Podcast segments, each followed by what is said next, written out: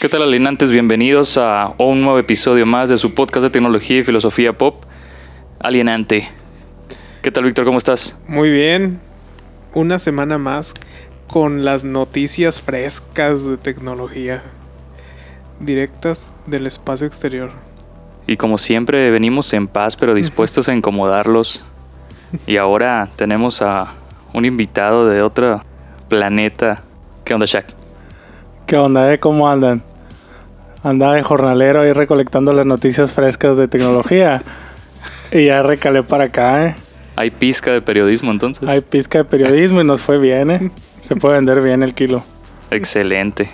Y ahora en nuestra edición 014 somos inevitables. Ey.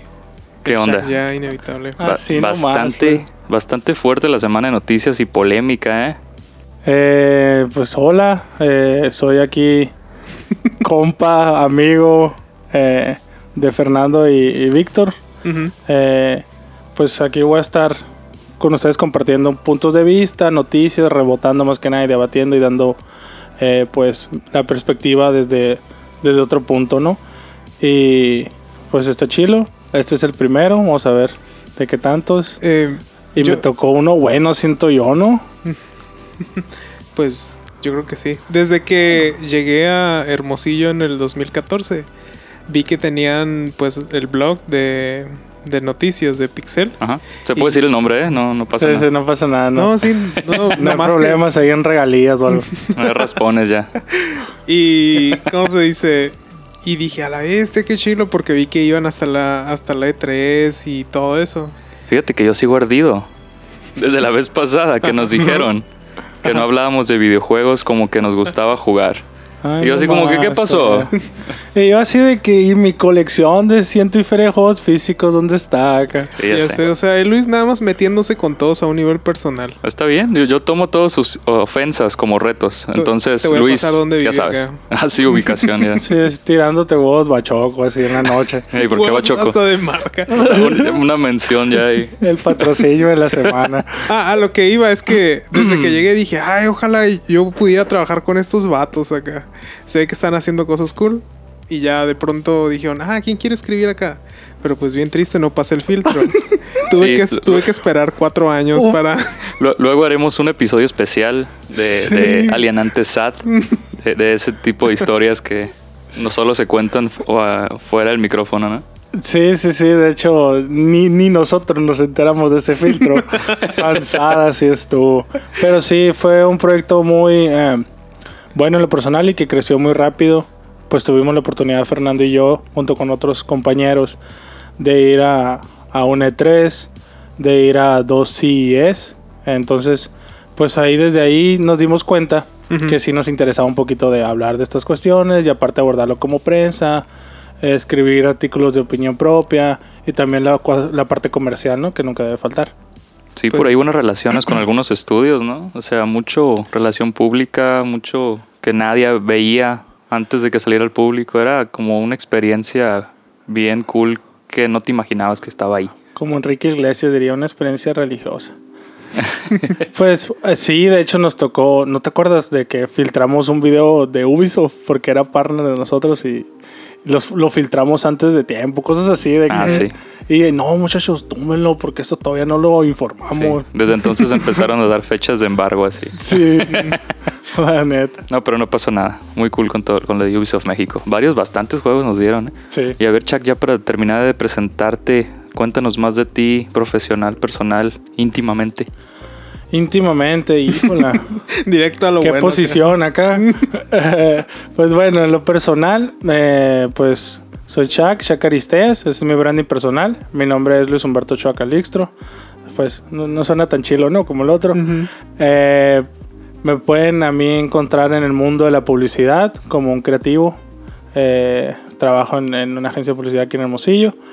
Eh, y a mí en lo personal me apasiona mucho estar hablando de cuestiones de videojuegos, de tecnología, cine, todo lo que lleve la filosofía pop y cultura geek, ¿no? Y muchos saben, estoy casi seguro, y los que no lo van a saber, soy un amante y fanático a morir de Blink 182, ¿no? Está dicho.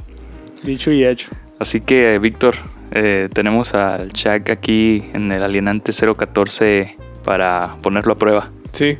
Así nomás. edición de prueba. Es como cuando entras a una agencia y te dicen sus tres meses de prueba. Sí, y esos tres hacen seis. Y... Es como cuando te dicen, a ver si es cierto, pues que ya aprendiste a hacer tamales.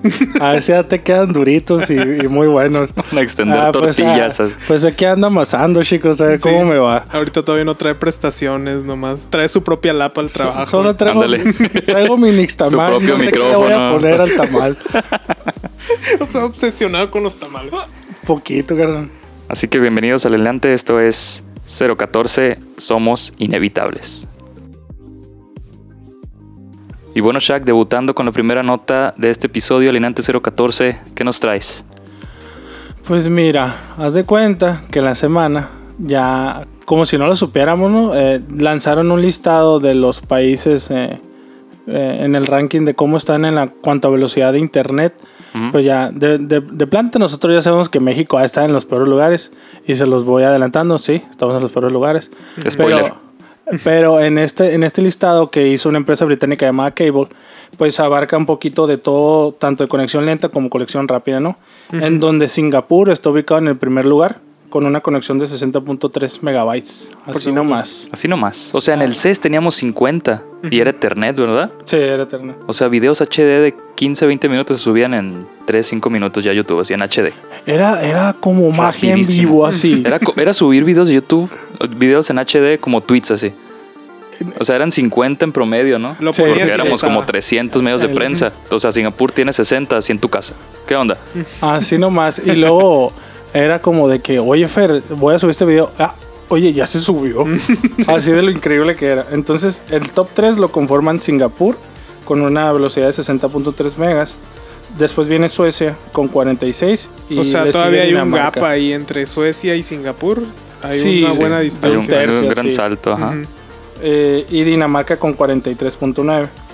Ya de ahí, ya yéndonos a países que podrían movernos un poquito más, está Estados Unidos en el número 20 con 25.8 megabytes. Y uno se imaginaría que es de los que tienen más rápida la conexión, ¿no? Acá. Sí. Sí, sí, sí. Y o sea, y para darles un ejemplo, eh, pues, o sea, 25 megabytes, es decir, que en 26 minutos pueden bajar 5 gigas. Entonces, eso habla de que, pues, para nosotros suena como que muy bien, pues, más, sobre todo si estás eh, muy metido en cuestiones de consolas, de que estás jugando algún videojuego y, ah, pues, llegas a tu casa y un update, ¿no? Entonces, Sí. ya sabes que en 26 minutos va a bajar un update así de 5 gigas, ¿no? Mm, Pero espera, Shaq. Estamos hablando de Estados Unidos todavía estrictamente, ¿no? Sí, en, en, en Estados Unidos. O sea, no Hay- se ilusionen, amigos de Hermosillo, Sonora, del noroeste y de México en general. Sí.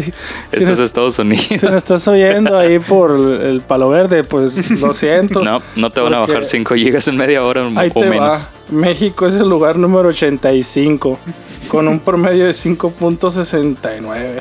Así de que si en Estados Unidos bajan 5 gigas en 2 horas, que en 26 minutos, ah, pues en México en 2 horas. O sea, cuatro veces que- más lento el internet en México que en Estados Unidos. Sí, así que voy al gym, vuelvo, leo un poquito más, veo cómo van los tamales y ya sigo viendo si ya se bajó lo que puse a bajar. En unas 24 idas al Oxxo acá. Más o menos. O sea, la, la misma, los mismos 5 gigas en Singapur que se bajan en 26 minutos en Estados Unidos y en 2 horas en México. En Singapur se bajan en 11 minutos, un poquito menos. De Nomás para que se den una idea del tercer mundo en el que vivimos. Pero que hay en Singapur, ¿por qué hay tanta velocidad para allá? Pues es, es, todo es infraestructura. Ahorita vamos a ir para allá con el gran freno que le pusieron al 5G en el, en el mundo. Y todo es infraestructura, ¿no? O sea, por ahí AMLO decía que a- a- daba cifras bien escalofriantes de que Internet en México estaba súper deplorable en el alcance, ¿no? Ujú. Pero ahí todos los medios especializados en el país y en el extranjero lo corrigieron. No porque estuviera equivocado, sino porque estaba dando una cifra que no daba una, una, una perspectiva real del, de- del panorama. ¿no? Porque no es lo mismo decir, ah, es que la infraestructura está en un porcentaje de la región. A decir, Sí, claro. a tantos mexicanos les llega internet y se pueden conectar. Ah, ok. Sí, porque por ahí creo que Slim salió a decir, creo que fue el más directo y acertado, Ujú. pero no lo dijo en México, lo dijo en Colombia, creo, en un foro, no sé de qué era. Y, y dijo, no, pues es que no es lo mismo infraestructura porque no conviene llevar así como que el cableado y lo que sea, porque a mí me conviene llevar internet a zonas eh, aisladas, pues por satélite. Y no es infraestructura, es simplemente una señal. Y si nos vamos por porcentaje de infraestructura, pues sí no es nada, porque pues tenemos satélites que llevan internet a esas partes. Entonces fue muy Sí, desafortunada como esa tenía- información de como AMLO. que ¿eh? Tiene una, una idea un poco más retro que la entre más infraestructura mejor, cuando pues te puedes ahorrar mucha infraestructura si es wireless. Así es. Entonces es un, es un poco de eso, ¿no? Y, y, pues está de más decir quiénes son los peores países con el internet más lento del mundo. ¿eh? Y, si esperaban que volviera a mencionar a México, pues lo siento, ¿no? Pero en los peores países está Yemen con menos del mega, con 0.31 megas.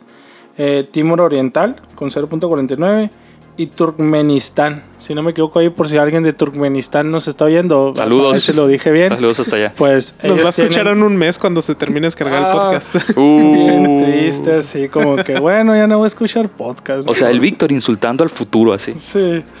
y Turmequistán acá, una potencia mundial de la nada. Y yo, no, pues perdón. Ahí haciendo Un enemigo público. Para disculparse. Pues básicamente eso en el listado. Sí, así que México pues no está tan mal, ¿verdad? Pero eso no es para alegrarnos tampoco.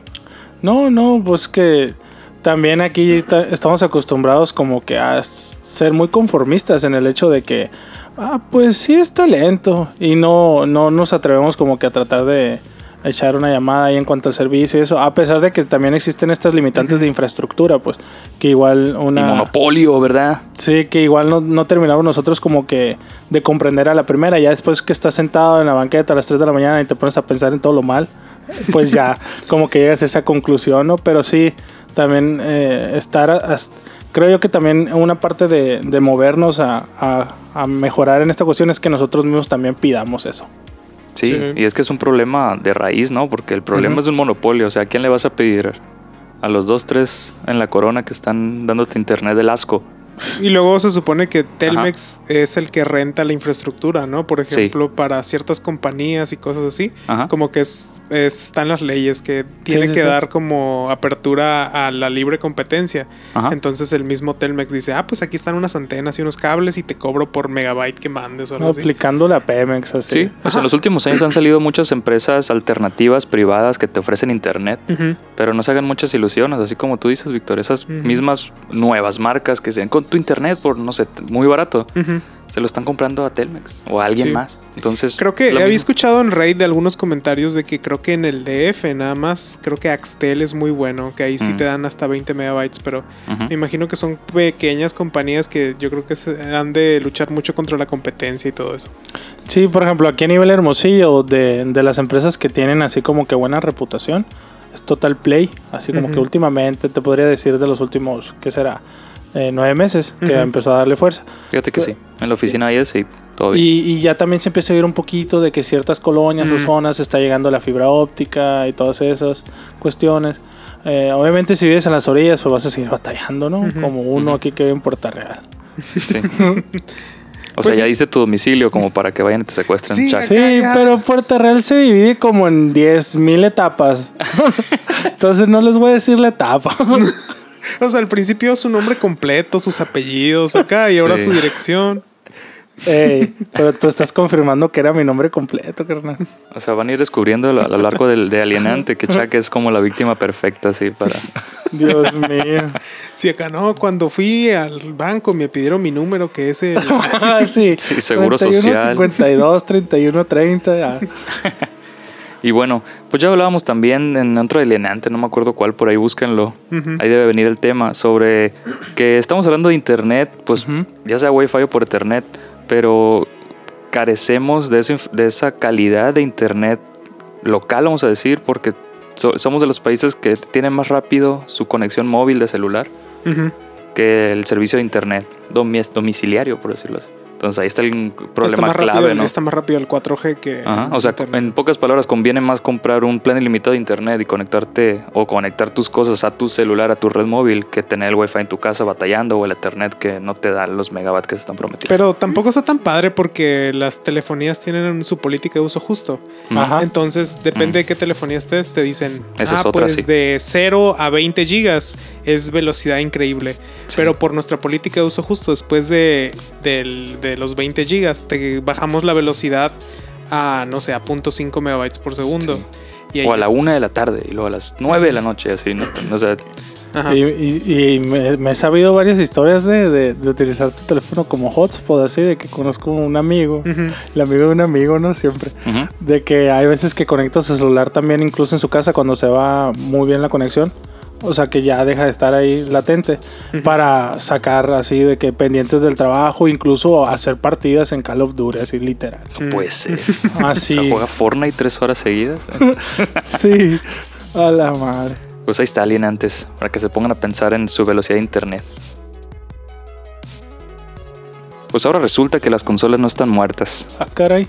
Ya se venía diciendo que ya no iba a haber nueva generación de consolas, que todo iba a ser streaming, que todo iban a ser consolas carcasas solo para di- formatos digitales, Que la Tierra se iba a acabar en el 2000. que la Tierra es plana. Todo ese tipo de teorías que no te las crees, ¿no? Así como que hasta que ya están tocando la puerta de tu casa, sí. Sí, y pues ya creo el, el alienante pasado o el antepasado ya hemos hablado de las declaraciones que dio Mark Cerny, ¿no? O sea, Dios ingeniero de, de las PlayStations. Y, pero lo malo es que habían sido solo palabras, ¿no? Dijo, ah, no, si existe una siguiente generación. No dijo que es Play 5, pero así le están llamando los medios y pues de momento así se llama, ¿no? Y es real. Y pues no es oficial, pero ya vimos uh, ahí al- algún asiático Un señor en- chino. entusiasta, sí, del, de, creo que es del Wall Street Journal, ¿no? Sí, Ajá. Takashi Mochizuki. Ajá. Que por ahí en una reunión de finanzas, porque si ustedes no saben, pero pues las consolas ocupan lana para distribuirse a través del mundo y para eh, construirse Ver también. ¿no? todo eso, ¿no? Que no se muestra, nomás te lo muestran ya en la caja o ya que Sí, como no muestran la chamba diaria de ir a sudar y tocar puertas. Así de que, oigan, le traigo una consola más rápida que la anterior. ¿Qué onda? Sí, acá y la prendes y nomás empieza a quemar acá a la vez. Ahí vengo al rato. Otra vez. oye, me equivoqué, esta no era. Ahí vengo, era. Sí, y que es lo- una de las pocas cosas que se ven en L3 también, ¿no? Porque nomás vemos las conferencias desde aquí, pero ya ves al, al grupito de señores asiáticos caminando así de traje y se meten a cuartos donde hay seguridad y cosas así. Y ahí se hacen un montón de ese tipo de tratos. O sea, ¿cuánto más le vas a invertir a la nueva consola o a tal juego? ¿O qué estudio, nuevo proyecto traen? Y ese es el tipo de cosas que no pasan. Este fue para inversionistas de Sony que quieran invertir en el desarrollo de esta consola de nueva generación. Y básicamente lo que se mostró no fue nada físico, fue un video por ahí que, que estaban Sí. haciendo una, una comparación directa con el Play 4 Pro, que pues básicamente era en ¿qué? poder de procesamiento, Era resolución. En incrementos de velocidad y memoria del sistema. O sea, fue lo que mostraron. Y pues así de que, bueno, ¿cuál es la mejor consola de PlayStation ahorita? Pues PlayStation 4 Pro. Ah, pues conéctalo, verás. Te voy a mostrar lo que trae la PlayStation 5 porque supongo yo que Sony va a seguir con la tendencia de, de pues, nombrarlas como deben ser las consolas, ¿no? Así de que, pues, la, del 1 que viene el 2. Ah, bueno. ¿No? Que del, del Xbox te vas al 360 y luego al One. Por así decirlo, ¿no? Muy criticado siempre Xbox ¿no? con eso. Entonces, eh, pues ahí Nomás para mostraron. que sepan que el Shaq y el Fer son super fans de Sony. Entonces, Somos dual shockers. Sí, la verdad que sí. Aunque cuando fui al que me tocó cubrir eh, eventos así de, de videojuegos, pues eh, también sentí como que eh, ah, pues es, es un deber como que también respetar un poquito a los, a los gamers, a los de Xbox. Sí, Porque claro. con Nintendo siempre estás bien, así de que por más... eh, Por más mal que esté eh, Nintendo, estás bien con Siempre ellos. estás bien con ellos, como que, uh, otro Zelda, qué bueno, así. Y con Xbox es como, ah, pudiste haber hecho algo mejor, como el GIF del Dewey, así de que no espero nada de ustedes, pues siempre logran decepcionar. Pues de un tiempo para acá, ¿no? Porque cuando estuvimos en las conferencias de Xbox, algo que sí sabe hacer bien Microsoft es Sí. ponerte la piel de gallina en sus Sí, conferencias. sí. Sientes así como que necesito un Xbox. Creo Aunque que después a lo mejor se te, se te pasa, ¿no? Pero tienen ese ritmo para dar las Sí, creo que presentaciones. por eso los, los, los respetaba, porque lo- si se fijan ya lo estoy conjugando en otro tiempo. Porque pues Phil Spencer es muy bueno vendiendo y, y todas esas cuestiones. Pero pues no dejan de, de trabajar en... Con aire. Sí, pues, o sea, de venderte juegos que te van a cancelar a los dos años, como Scalebound, ¿no? Sí. Entonces, ¿de, ¿de qué va pues esto?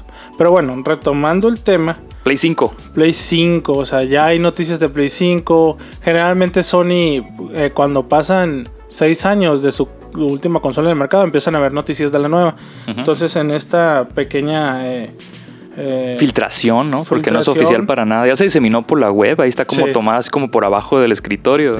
Así como las que aplicamos, ¿no? Con The Order. Sí, con The Order en, el, en gameplay el CES. filtrando así cosas que no puede ver nadie acá. Sí. Entonces, ah, pues ponen a prueba el PlayStation 4 Pro en los tiempos de carga contra el Play- PlayStation 5. ¿Y qué, juego usaron, Chuck? Era Spider-Man, ¿no? Sí, era la Uf, ciudad de Nueva York. Todo bonito ese juego. Gran así. juego, gran juego. Platinado por aquí, su rey. ah, pues entonces PlayStation 4 Pro en contra de PlayStation 4 5 eh, mostró los siguientes tiempos de carga. Pusieron a cargar pues el menú de lo que viene siendo Spider-Man y tardó 8.1 segundos. A comparación de PlayStation 5 que tardó .83 segundos. O sea, ni el segundo. Ah, casi un segundo. Ajá, casi un Así segundo. que Punto nos fal- 80 del segundo. Sí, que cómo la ves, ni el segundo, papá. y, y pues mostraron ese- esa carga de, del menú y también un fast traveling, ¿no? De la ciudad. Sí, en cómo, donde va, cómo va cargando. Ajá, si cómo ustedes jugaban de niños, sabrán que como iban avanzando, se iba cargando el mapa, ¿no? Y en veces se veía como invisible o como nuboso. San Sí. Andreas, Tony Hawk. Eh, y ese, ese era la consola procesando el, el universo, ¿no? Conforme ibas avanzando. Entonces, si tú superabas esa velocidad, del- por decirlo de alguna manera, de, de cargar el mundo, pues se pasaban estas cosas, ¿no? Como Exacto. que no había mundo, o chocabas con algo invisible que después se cargaba, ese tipo de cosas. Entonces, como en la vida real. Como la vida real. Cuando estás bajo estupefacientes, ¿verdad? Pero el, el detalle es ese, ¿no? Que, que ahora pues siguen siendo igual de robustos los videojuegos y un mundo abierto que fue tan exitoso como Spider-Man eh, y que estuvo optimizado para el PlayStation 4 Pro, pues eh, tiene ese dato duro que no tarda ni un segundo en cargar ese inmenso representación de Nueva York. ¿no? Sí, creo que es, está interesante, pues obviamente saber que tu juego, tu consola va a ser mucho más rápida, ¿no? Porque pues ya, ya, se, ya lo supimos a principios de este año con Google Stadia, que ya vienen con ese formato de streaming de videojuegos, en donde te están prometiendo que en cuanto te conectes y le des play, ya vas a poder disfrutar juegos sin tiempos de carga ni nada, ¿no? Entonces, en lo personal me alegra un poco que siga todavía por lo menos una generación más las consolas en casa, pues, porque pues del factor de streaming que tienes en contra, la conexión a internet. Ya vimos al principio de este podcast pues que estamos en el lugar 85, ¿no? O sea, así como que pues mejor piénsalo dos veces si quieres el Stadia, ¿no? Entonces, eh, algo que, que está muy marcado en esta generación, y no solamente en los videojuegos, es que somos víctimas del inmediatismo, pues, de que todo lo queremos ya. Así de que quiero llegar a mi casa, quitarme los tenis y poner el Spider-Man y jugar ya, o Call of Duty y jugar ya. Pero llega, ya hay actualizaciones y eso, entonces... Creo que ahorita muy- ya puedes prender tu Play de Spotify, ¿verdad? Desde Spotify, la aplicación. No estoy seguro de eso, ¿sabes? Creo, creo que ya se puede, pero hay que sincronizarlo, verás. dan Lo- ganas de lo voy a calarlo probar. ya. Y si pausamos esto... ah. Ah, sí. ya vas saliendo del trabajo, prendes tu play y cuando llegas ya está Ah, descar- no sé, listo, listo, para, para, ti. jugar. Qué bonita belleza. Ah, y pues hay que hacer la prueba, ¿no? Ahí también si alguien que nos está escuchando quiere hacer la prueba ahorita y nos dice ahí en los comentarios acá. Eh, pero bueno, eh, somos víctimas del inmediatismo, pues de que, ah, ya le mandé un mensaje a esta persona por WhatsApp que me conteste ya. Entonces, para un ejemplo así muy básico del día a día, pues. Entonces, eh, está muy eh, agradable para ti que puedas llegar a jugar ya sin esperar los tiempos de carga infinitos de, por ejemplo, Red Dead Redemption también. Cuando cargas el online, ahí está, de que 15 segundos o más. GTA. que- ¿Cuánto pues- tiempo en tu vida has desperdiciado en tiempos de carga? Ah, esa es una muy buena pregunta. Cada un año nomás así tú parado en tu cuarto. Sacando así, bien- cálculos así ahorita, de- dándote cuenta que se te fue toda una vida. Y O sea, quisiera la relación de pantallas, eh, de tiempo en pantallas de carga y tiempo en filas para trámites públicos, así. O sea, ¿qué sería más? No sé. Sí, ¿cuál sería una mejor experiencia? Sí. ¿Fila Ir en Hacienda o fila en Red a Redemption? renovar tus placas un sábado o, o ver si se baja la actualización nueva del Fortnite acá. ¿Cómo la ven? Y PlayStation pues sigue apostando por todo, Víctor. Ahora, después de este tan afortunado, al fin, final de Avengers de esta fase, pues PlayStation se lanza por su propuesta cinematográfica, de universo cinematográfico. Pero ¿de qué se va a tratar? ¿Va a salir ahí el. Snake? Snake. Eh, no, bueno, no, no, está, no sabemos. Por ahí, sabe- por ahí está medio confirmado que hay una película de Metal Gear en desarrollo, ¿no? Sí, más- Pero pues eh, este nuevo proyecto de universo cinematográfico de PlayStation estaría a cargo del recién fundado PlayStation Productions y se basaría en crear un universo, no sabemos qué tan conectado, si eh, unilateralmente o totalmente mezclado como Avengers, pero va a, usar, va a hacer uso de sus propiedades intelectuales, o sea, de sus exclusivas, ¿no? O sea, Metal Gear, por ejemplo, no es una exclusiva, no es exclusiva ok. de Sony, no, no Ah. le pertenece directamente, pero sí hay algo de Metal Gear por ahí. Entonces el objetivo aquí sería de tener la primera película confirmada por PlayStation Productions es Twisted Metal. ¿Qué onda? Vamos ahí. Ese jueguito que llegabas eh, de la primaria y lo ponías a escondidas porque tu papá lo tenía prohibido. Y tu, tu papá no sabía que lo tenías acá, que lo habías comprado en el mercado negro, así. Sí, porque estaba quemado, Plaza. ¿verdad? Y tenía chip to play. Sí, de que, ah, pues lo voy a poner en lo que llega mi papá de la chamba. Y ahí estás jugando con estos controles que no comprendes hasta el día de hoy por qué decidieron hacer ese layout de controles. De que tú estás acostumbrado que en el racing, porque que es el formato base ¿no? del juego, en el racing tú le des con el L1 eh, acelerar o R1. con, el- o- o con R1 o R2, ¿no? Ujú. O sea, o con L1 o L2. Eh, y de que aquí es de que aceleras con el cuadrado y retrasas con el R3. Es como que, pues, ¿a ¿qué estoy jugando? y, pues, es entendible por la dinámica de armas y ¿no? Ah, no, combate. sí. Es, eso que Pero es la lógica está así horrible. ¿Qué onda? Sí, de que tus manos no tienen memoria, pues así, de que ya no saben cómo hacer y se, se empiezan a colapsar así. Entonces, qué interesante sería ver eh, esta película pues de Twisted Metal, porque creo que el, el único juego de Twisted Metal que ha tenido como una narrativa muy aceptable ha sido el de PlayStation 3. Ujú. Así de que conforme avanzabas en, los- en los chapters, de que obviamente era de que ve y destruye esta camioneta y ve y destruye estos vatos. Ah, pues había, se desbloqueaban unos pequeños footage de como de una historia narrativa que te platicaba un poquito de la historia del, del personaje principal. Mm. Entonces, si se van por ahí, sí estaría muy, muy, muy interesante. Yo jugué el, el Twisted Metal de PlayStation Portátil. Ah, ya. y para mí volvió ese juego como que dolor de cabeza porque siempre me terminaba mareando. Era un caos. Es que siempre Pero es un caos en Twisted Metal. Que bueno, es que en el PlayStation Portátil era así como escenarios donde peleas contra otros carros y eso. Y siempre terminabas dando vueltas acá alrededor de la Torre Eiffel o cosas así. Y siempre ibas para atrás o para adelante o para un lado. O podías como que saltar y creo que girar un poco y así.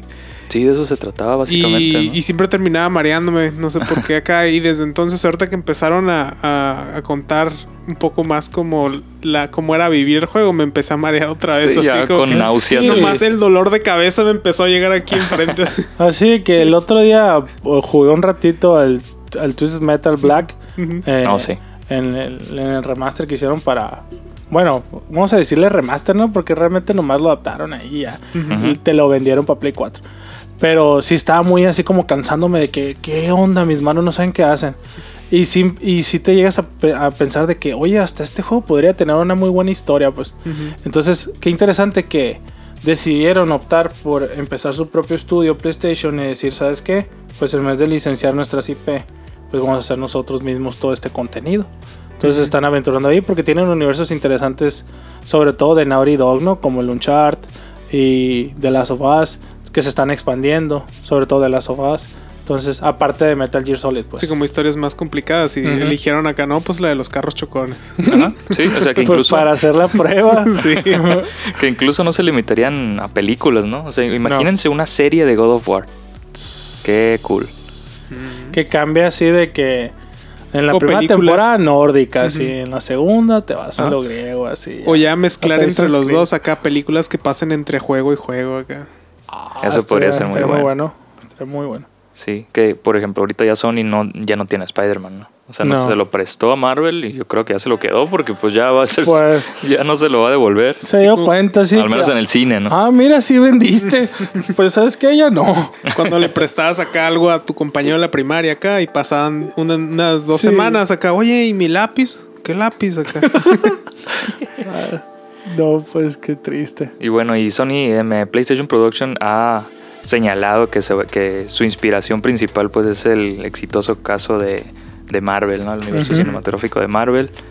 Y pues por ahí también existe un universo que a lo mejor ustedes ni tienen, están enterados de que existe, que es el llamado Dark Universe de Universal Studios. Ve nomás. Que son de, pues, de todos estos monstruos, ¿no? Que tienen a la momia, pésima película con Tom Cruise. Eh, por ahí tienen el plan de Frankenstein, el hombre lobo. Pero pues realmente muy mal logrado. Yo diría que Licantropía. Yo creo que es, es tan peligroso como lo que ahí está, en- ha estado intentando hacer DC Comics con su, entre comillas, universo cinematográfico. O sea, yo, yo no sé a ustedes si les ha gustado, pero yo creo que salvo Shazam y Aquaman, lo demás dentro universo. ¿no? Ajá, sí, sí, sí. Sí, porque si me dices, no, pues Nolan, Batman de Nolan, no, pues, ah, no. pues muy aparte, ¿no? está en un estándar demasiado alto para todos, así. Pero sí, también hicieron algo muy bueno con la Mujer Maravilla. Era algo que no esperaba como que fuera tan, tan bueno en detalles. Y, y sí lo lograron. Pero, o sea, está interesante pues de que es- generalmente cuando piensas en un universo de personajes ficticios, pues obviamente piensas en DC Comics y Marvel. Ahora Claro. que se sume eh, una marca generadora de IPs año con año con su catálogo de juegos, es como, ah, mira nomás. Y después del gran éxito que tuvo Detective Pikachu, Ah, que sí. es el inicio de otro universo eh, ci- cinematográfico de, pues, de Pokémon. Sí, sí, sí, sí. Que A mí me preocupan estos los universos cinematográficos porque, o sea, puede que esté suave, ¿no? Porque van a traer como Sí. un montón de películas que nunca a veces soñaste que iban a existir, ¿no? Pero siento que se están volviendo así como líneas de producción de películas taquilleras, así como que Puede ser. un, como un montón de monstruos. Ahora todo el mundo quiere, quiere tener su universo cinematográfico nomás para seguir sacando y sacando películas. Para seguir, para seguir sacándonos el billete. Ándale. Pues que a fin de cuentas se, ha demos- se está demostrado que es un modelo de negocio pues muy efectivo, ¿no? O sea, ya vendes una y ya puedes asegurar financieramente las próximas dos o tres. Entonces, para los inversionistas es más seguro irles en vender en lugar de un, un héroe, les vendes tres y vas por etapas y pues supongo que es, es- es más redituable o más convencible, ¿no? Sí, sí, pero bueno, lo que me pone un poco triste es que como que siento que esas clases de prácticas cada vez va a llevar, va a hacer que menos películas así como originales lleguen a Eso sí. eh, lleguen a, a ser populares, ¿no? Como creo Ah, que en el 2016 habían dicho que la única película que, que ganó un Oscar o algo así que no que tenía un guion original era la de Interstellar, creo. Oh, sí. Y todas las demás eran, eran remakes, Reboots, ajá. eran reboots, eran basadas en propiedades que, ya existían. Bestsellers. Entonces acá como que se está perdiendo un poco acá todo eso del cine original. Aunque sea cine mainstream, ¿no? Pero que Sí, sí, sea sí. cine como de una idea original o algo. Acá como más... Menos producido en masa. Pues yo creo Ya que me- todo es juzgable, ¿no? Me O sea, puso triste el Víctor, Sí. así como que... O sea, mm, tenía emoción por Twisted sí, Metal y él la hizo pedazos. A eso vine, a ser feliz y voy a salir triste de aquí. acá. Sí, o sea, ¿quién te dijo que vienes a ser feliz, Shaq? Y continuando con la industria del entretenimiento interactivo y del cine, pues la reciente joya de From Software, Sekiro, Shadows Die Twice, pues nos sigue dando frutos y muchas horas de entretenimiento, yo creo, por lo que resta del año, ¿no? Sí, sobre todo que nos, no nos va a dejar de exigir, pues como siempre Nunca. es, es un, es, ¿cómo lo podemos decir? Como un pilar muy marcado de Front Software y de Hidetaka, de estarnos ahí exigiendo Sí. en todos sus juegos, desde Dark Souls, Demon Souls y todas esos, Ujú. estas sagas, ¿no? Siempre han tenido como una exactitud en gameplay así perfecta. Si el golpe que das o lo haces en esa milésima o no lo diste y perdiste así. Y en narrativa pues también ha sido como un poco más complicado. Yo creo que tienes que estar loco como nosotros aquí o como ustedes que nos escuchan. Como Sobre- para ligar toda esa, toda esa historia que no te cuenta un título de Dark Souls o Bloodborne o, o Sekiro. Ajá, y sobre todo muy oscura, ¿no? La trama. Siempre, siempre. Entonces creo que es evidente, ya lo hemos hablado aquí, ¿no, Víctor? Muy al principio, eh, pues somos creyentes de nuestro señor Lovecraft y pues la influencia en From Software en sus títulos es evidente, ¿no? Sí, sí, sí. sí. Y tú pensarías, ¿cómo pueden mejorar esa fórmula que ya está, pues casi, casi, es un, es un género, ¿no? Un sello de ellos. O sea, From Software ya es un género, casi, casi me, puedo- me atrevo a decir. Y Creo que ya está entre las tres desarrolladoras fuertes que para mí en lo personal es Bethesda, From Software y Rockstar Games. Que también si tú sumara un cuarto que está muy peleado por ahí es Naughty Dog. Mm. O sea, esas Puede ser. desarrolladoras dan un valor agregado muy, muy marcado a, a sus, a sus IPs. ¿no? También Santa Mónica con este salto que pasó del hack and slash a algo más narrativo con el nuevo God of War, pues está muy, muy bonito todo lo que se viene. Sí. Y yendo ya al dato duro, pues se acabó Game of Thrones. Ya está Sekiro, el último título de From Software en el mercado. Y pues gran noticia que el autor de, de Game of Thrones confirma que está como asesor de videojuegos oficialmente para From Software. O sea, el señorón vez. George R. R. Martin está trabajando en conjunto con From Software en un juego que presuntamente no está confirmado, se llama o es nombre código Great Run, Ve nomás. Como la gran runa. la gran runa. Avengers Assemble. O sea, los mejores de cada lado, ¿no? Sí, O sea, lo que no vimos en un momento de Hideo Kojima con Guillermo del Toro, aquí está pasando con From Software, con, ¿cómo se llama? Siempre me confundo con los nombres asiáticos, Shaq. De, el, bueno, con Hidetaka Miyazaki. Hidetaka Miyazaki, así es. Hidetaka, O sea, señor Hide- Hidetaka. Miyazaki y señor Martin de Game of Thrones para un videojuego que al parecer eh, va a ser efectivamente un Souls-like, o sea que esto ya es un género, decir, ah, es un estilo de Souls. Ya habla O sea, mucho. O sea, ya. ya es esa dificultad horrible y esos jefes enormes y esas historias abominables. Ah, pues sí te acuerdas que nos tocó el, el auge del Dark Souls 3 en, en el E3 que fuimos. Sí, nos, De nos- que pasamos, pasamos por el boot y arriba ya había un contador de muertes. Así de que, bueno, Sincho, la gente va bien a morir aquí. Así. Sí. Entonces, muchas personas gritando, desesperadas. Creo que era el boot en donde sacabas todo así, lo malo que traías del viaje. Y las desveladas que te dabas redactando noticias, ahí así como que, ah, pues vengo a salir enojado. Vengo a odiar este juego, pero démelo, Sí, lo compro. Así, tal cual. Ahora imagínense un, un videojuego estilo Dark Souls basado en la mitología nórdica en un mundo abierto donde te puedes transportar a pie o a caballo. Suena, es, suena como un sueño guajiro, así algo que nunca va a pasar. Sí, o sea, es- es- sería mucho presumir de mi parte que este título podría ser una adaptación, una proto-adaptación de Game of Thrones a un videojuego de From Software. Porque es, es muy similar en cuanto a las dinámicas, ¿no? O sea, en Game of Thrones te matan a quien a menos te esperas y en From Software no sobrevives por más osado que te sientas en el día. Sí, ¿no? por más machito, así que andes. No, no, no, no, por aquí no vas a pasar. Mínimo te vas a morir una vez. Entonces sí estaría muy eh, eh, más que interesante, enretador el- la adaptación que puedan traernos George R. R. Martin a este mundo de Souls alike, ¿no? Porque ya está en la misma prensa lo está etiquetando como un género pues apegado al mundo oscuro de, Souls. Y al parecer, porque pues por ahí se filtró, ¿verdad? El- la- toda la presentación de Microsoft de este 3 2019. Al parecer se presentaría este videojuego en, en- en- ahora en junio.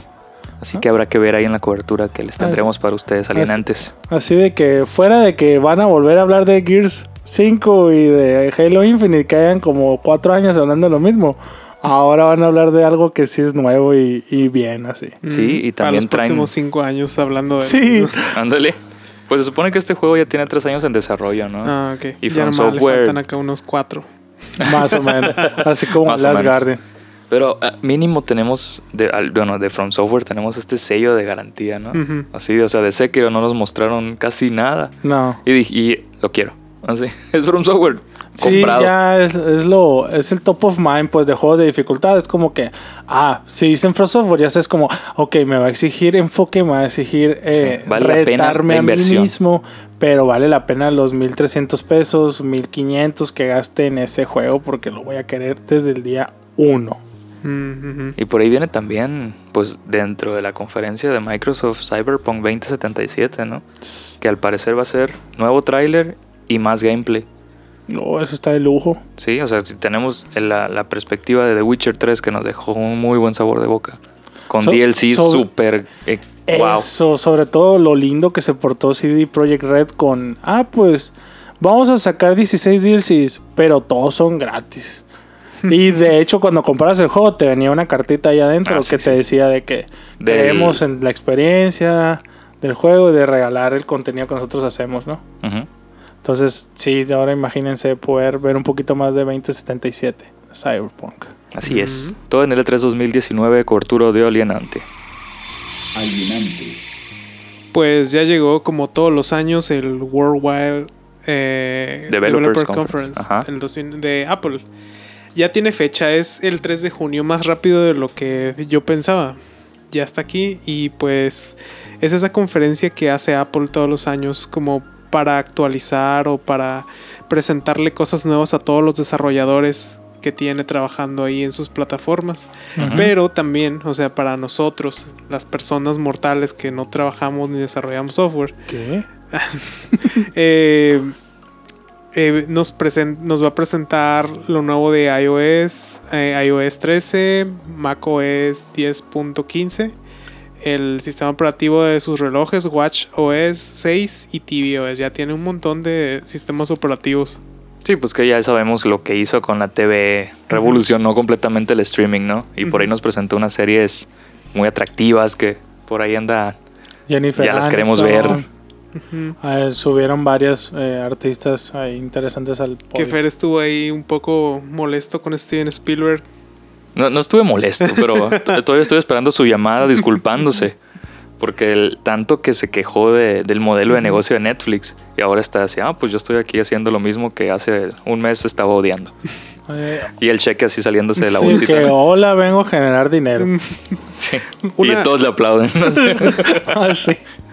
Una cosa muy bonita que siempre hace Apple en esta, en esta clase de conferencias es que genera un, ¿cómo se puede decir? Un arte, un diseño especial para sus invitaciones Sí. Que más o menos crípticamente te da pie o te da pistas de lo de que se va Ah, a tratar easter el, eggs. el- el tema principal. Órale. Eh, y este, esta vez fueron los emojis, pero estilizados, ah, ilustrados de manera como si fuera neón. Y Órale, yo no vi eso. ¿eh? ¿Crees que mejoren el, el iMessage? Mm, No, bueno, no se sabe, pero él como era como de noche, haz de Ujú. cuenta era como un tema nocturno. Entonces Ah. el tema principal de iOS va a ser el modo, oscuro. o modo de noche, ¿no? Órale. Que es algo que ya creo que Android ya tiene, ¿no? Sí, Sí. de algunas O aplicaciones. alguna, ándale, como Twitter, como WhatsApp, Ajá. creo que en Android. O que Mac Sí. es el, ¿cómo se llama este? Mojave. Eh, tiene, ya tiene, ya tiene ese modo desde, el- desde, pues desde esa versión. Sí, ya, listo. Y algunas aplicaciones ya en iOS ya tienen ese modo oscuro, pero esta, ¿cómo se llama? Esta versión de iOS como que ya plantea llevar el modo oscuro a todo el sistema operativo acá. Oh, ya. Entonces es lo más bonito acá, como que ves la, la invitación y siempre dices, ¿de qué se trata acá? ¿Qué quieren decir con esto? Porque no nomás es la ilustración, es como que es un mensaje ahí que te quieren ¿Cuál? decir. Y ya que ves la conferencia y dices, ah, ok, ya todo tiene sentido con esto que está aquí. Sí, o, sea, Víctor, yo, yo sé que tú eres fan, ya lo has mencionado aquí en el, en el, en el alienante anterior, ¿no? Muchas veces también. Sí. Eh, ¿Cuál sería como tu espectro de uso ideal del modo oscuro? Uy, no, el modo oscuro, pues principalmente es como para cuando estás trabajando, estás mucho tiempo ahí en, en- en- en la pantalla. Y yo siempre he pensado que te ayuda a ahorrar más batería porque como ocupa menos brillo en, la, en, en las cosas que estás haciendo, pues te ayuda a ahorrar batería y las cosas pues se ven más cool todo en negro acá. Como Eso sí, ¿no? versión de lujo. Porque luego de repente si consideras estar, no sé, en la parada del camión o, o en, en- en pleno sol en el parque, o sea, a lo Ajá. mejor y dices, no, pues el modo oscuro no, no es para este tipo de situaciones, ¿verdad? Tampoco. Pero pues hay que dejar en claro también que este evento de Apple es exclusivamente para presentar software, ¿no? O sea, updates, nuevas, el nuevo iOS, que es el Que- gran salto, ¿no? Que por ahí hay un rumor de que también van a presentar la nueva Mac Pro. Ujú. Que eso Sí. podría ser algo. Es un rumor, ¿no? Que ¿Tú ta- crees? Tal vez. Porque ya ves que nos tienen acostumbrados a que en septiembre más o menos presentan Hardware. ¿no? hardware y actualizaciones de software en, en marzo. Pues, Ajá. quién En sabe. este evento, pues, Puede ser, más o sí menos. puede ser un sneak peek así de... Que- Ah, pues miren, tun, tun, tun, pum, teaser de 5 segundos. Puede ser el One Last Thing, ¿no? todos, o One More ah, Thing ajá. de, de- de- para cerrar ahí la Sí, conferencia. sí, porque, bueno, sí tendría sentido porque creo que el lunes o martes sacaron una nueva MacBook Pro que ya tiene un procesador Core i9. Ah, ya pues es por como muchísimo más potente. Yo creo que la sacaron antes de la conferencia para decir, miren, ya tienen nuevas Macs para poder hacer todo lo que quieran ahí. Con todo esto que ahí les va de software, ¿no? Que la- que Sí. es la que costó como 60 mil pesos. Pues está en 2.500 Casi algo nada. dólares. O sea, Ah, lo que traes quincena. en la bolsa diario, así. Sí, en una quincena. así Que se te cae y no pasa nada. No, al se contrario. rompe y nomás pierdes acá como la mitad de todo tu dinero. Sí. alienante, Shaq, se te acabó Hola. el 20. ¿Qué? Ya tantos años de haber usado WhatsApp de gratis. Tantos años acá donde no teníamos que ver nada de publicidad. Y ya sé dónde vas. Ahora sí ya llegaron, llegó la publicidad a WhatsApp. Pa, pa, pa. Lo que nadie quería, sí. Sí. De que estoy huyendo de Facebook porque, hey, te vendo esto, te vendo esto, te vendo esto, publicidad de todas las cosas, así. Ahora me dices que en WhatsApp también. Sí, acá cosas bien random. En, en Facebook tengo ahí unos ads que me salen de, de como maquinado de piezas y tornillos. Y yo así de que esto que... Así de que culpando al sistema, como si. O sea, como si no fuera un tracking de programatics, los ads, y se basara en los intereses tuyos, así. O sea, pero, o sea, yo que tengo que ver con tornillos y cosas así acá. Pues no lo No sé. sé. Tu celular te escucha todo el tiempo, ya sabes. Así, la neta, quiero armar unas vigas y acá. y el celular, ah, no sé. Hablando con el vecino, Bien así el emprendedor, ya. así que- Sí. Pues creo que WhatsApp tiene, no, algunas personas creo que no lo vivimos, pero tiene ya como una historia acá de que un tiempo cobró un dólar al año, ¿no? Para usar Muy al WhatsApp. principio. Yo no me acuerdo de eso. fíjate. Y salía, y hubo, y hubo un periodo de spam que decían acá, no, tienes que mandar este mensaje para que WhatsApp no te cobre un dólar. Y, o luego te- te- hubo un tiempo donde salía una notificación que decía, eh, pues eres un usuario no sé qué y no te vamos a cobrar el dólar al año. O algunos países nunca les cobró y otros países sí les cobraba. Eres un usuario distinguido. Ándale, tipo así acá. Como que, Ahórrate un dólar. como que estaba medio extraño todo eso. Sí. Y ya de pronto quitaron, quitaron todo eso y dijeron, no, pues ya va a ser gratis. Y apenas nos enteramos que en la conferencia de, de marketing de Facebook Ajá. que hizo en Europa, eh, anunciaron acá un empleado de WhatsApp, pues que entrando el 2020, eh, WhatsApp iba a tener así publicidad como la de Instagram, como la que vemos cada, ¿qué? Cuatro, cuatro o dos historias en, en Instagram, así, igual, pero en los estatus de WhatsApp. Cuatro, sí, a mí me sale cada historia. Sí, una historia sí, una historia no. O sea, no, cada vez que paso de un usuario a otro y un anuncio. Ah, ok. Digo, what? Ah, a lo ok, mejor ya lo o sea, va a ser sobre los estatus. Sí, sobre los estatus. No sé por qué me lo estoy imaginando así como cuando descargas un videojuego de la App Store o de Ah. Google Play y un bannercito aquí abajo Así. siempre así. Media Ah, pantalla es- WhatsApp. Así como que ya anuncio. estaba empezando a desinstalar así esa onda antes de que llegue el día. No, va a ser, va a ser en los estatus así Ah, como. bueno. Y todos los, todos esos ads los vas a poder, ¿cómo se dice? Controlar desde, desde la página de Facebook que controlas todos los ads. El Ads Manager. Ajá. Desde ahí vas a poder manipular todo eso. Yo creo que Órale. se van a al final se van a integrar Instagram, Facebook y WhatsApp. Ah, no, sí. y vas a poder de ya tener como el centro de control desde un solo punto. Pero especifica manipular quién, ¿no? O sea, el anunciante, no el usuario que está siendo anunciado. ¿no? Ah, sí, o sea, sí, gente sí. va a decir, sí, ah, o sea, que voy a poder entrar y quitar los anuncios. No, No, mijo, no, no, no. vas a poder.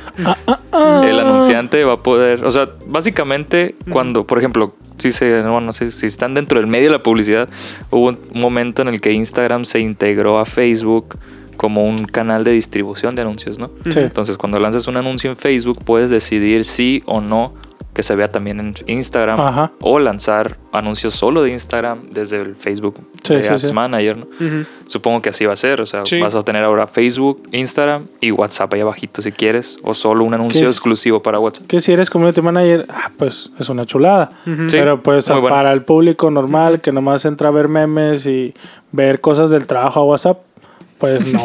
¿Ustedes ven las historias de WhatsApp? No. Fíjate que yo tampoco. ¿Tú, es lo Víctor? que te iba a decir, ¿Los es como que- Últimamente sí. Es La- como que tómala, papá, no lo vas a hacer conmigo, Víctor. Ya no me vas a poner triste porque realmente nunca entro a ver historias de WhatsApp. Así. Como que, que pongan los anuncios que quieran. los, los, Igual empecé- no los veo. así. los empecé a entrar a ver, Ajá. pero por, por puro morbo, porque luego agregas a gente random a tu, a tu teléfono. Ay, yo no.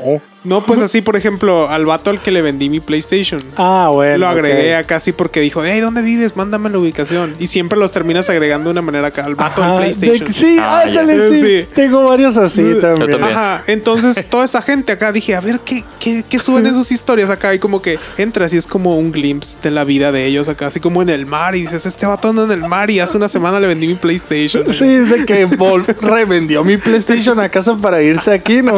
Y ahí estás generando teorías de gente que nomás compartiste 15 o 20 segundos de tu vida. Ándale, eso se, me, eso se me hace bien raro acá.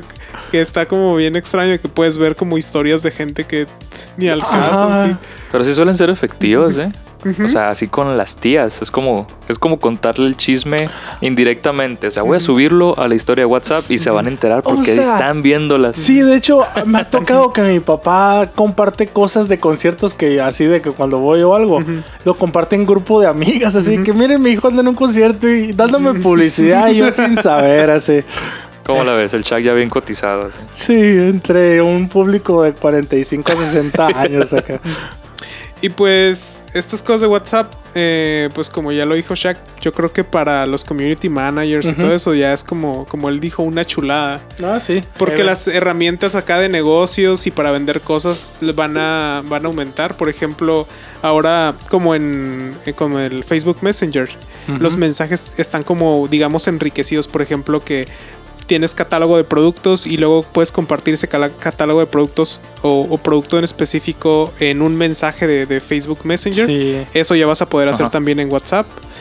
Y, y vas a y va, va a haber como ya un poco como tipo perfiles donde va a tener como catálogos y productos y cosas así ahí mismo en, en- en WhatsApp. Sí. Y ¿cómo se dice? O sea, hacer un paso más para aquella fusión que Zuckerberg prometió de las tres redes sociales. Ah, eso iba, sí. Puede ser. Es, es muy seguro. Sí, se me hace que lo quieren transformar como el WeChat. Sí, ¿no? Es WeChat Sí, de, China, China, pero, ajá. pero aquí en, en Estados Unidos, como hacer como una especie de ecosistema ya como medio cerrado, ¿no? Donde te- Pues- puedes hacer de todo, fotos, eh, redes sociales con Facebook, comunicación con WhatsApp y a empezar a tener como pagos o a lo mejor en algún punto los productos de Facebook van a empezar a aparecer en WhatsApp y es así. muy ¿no? probable.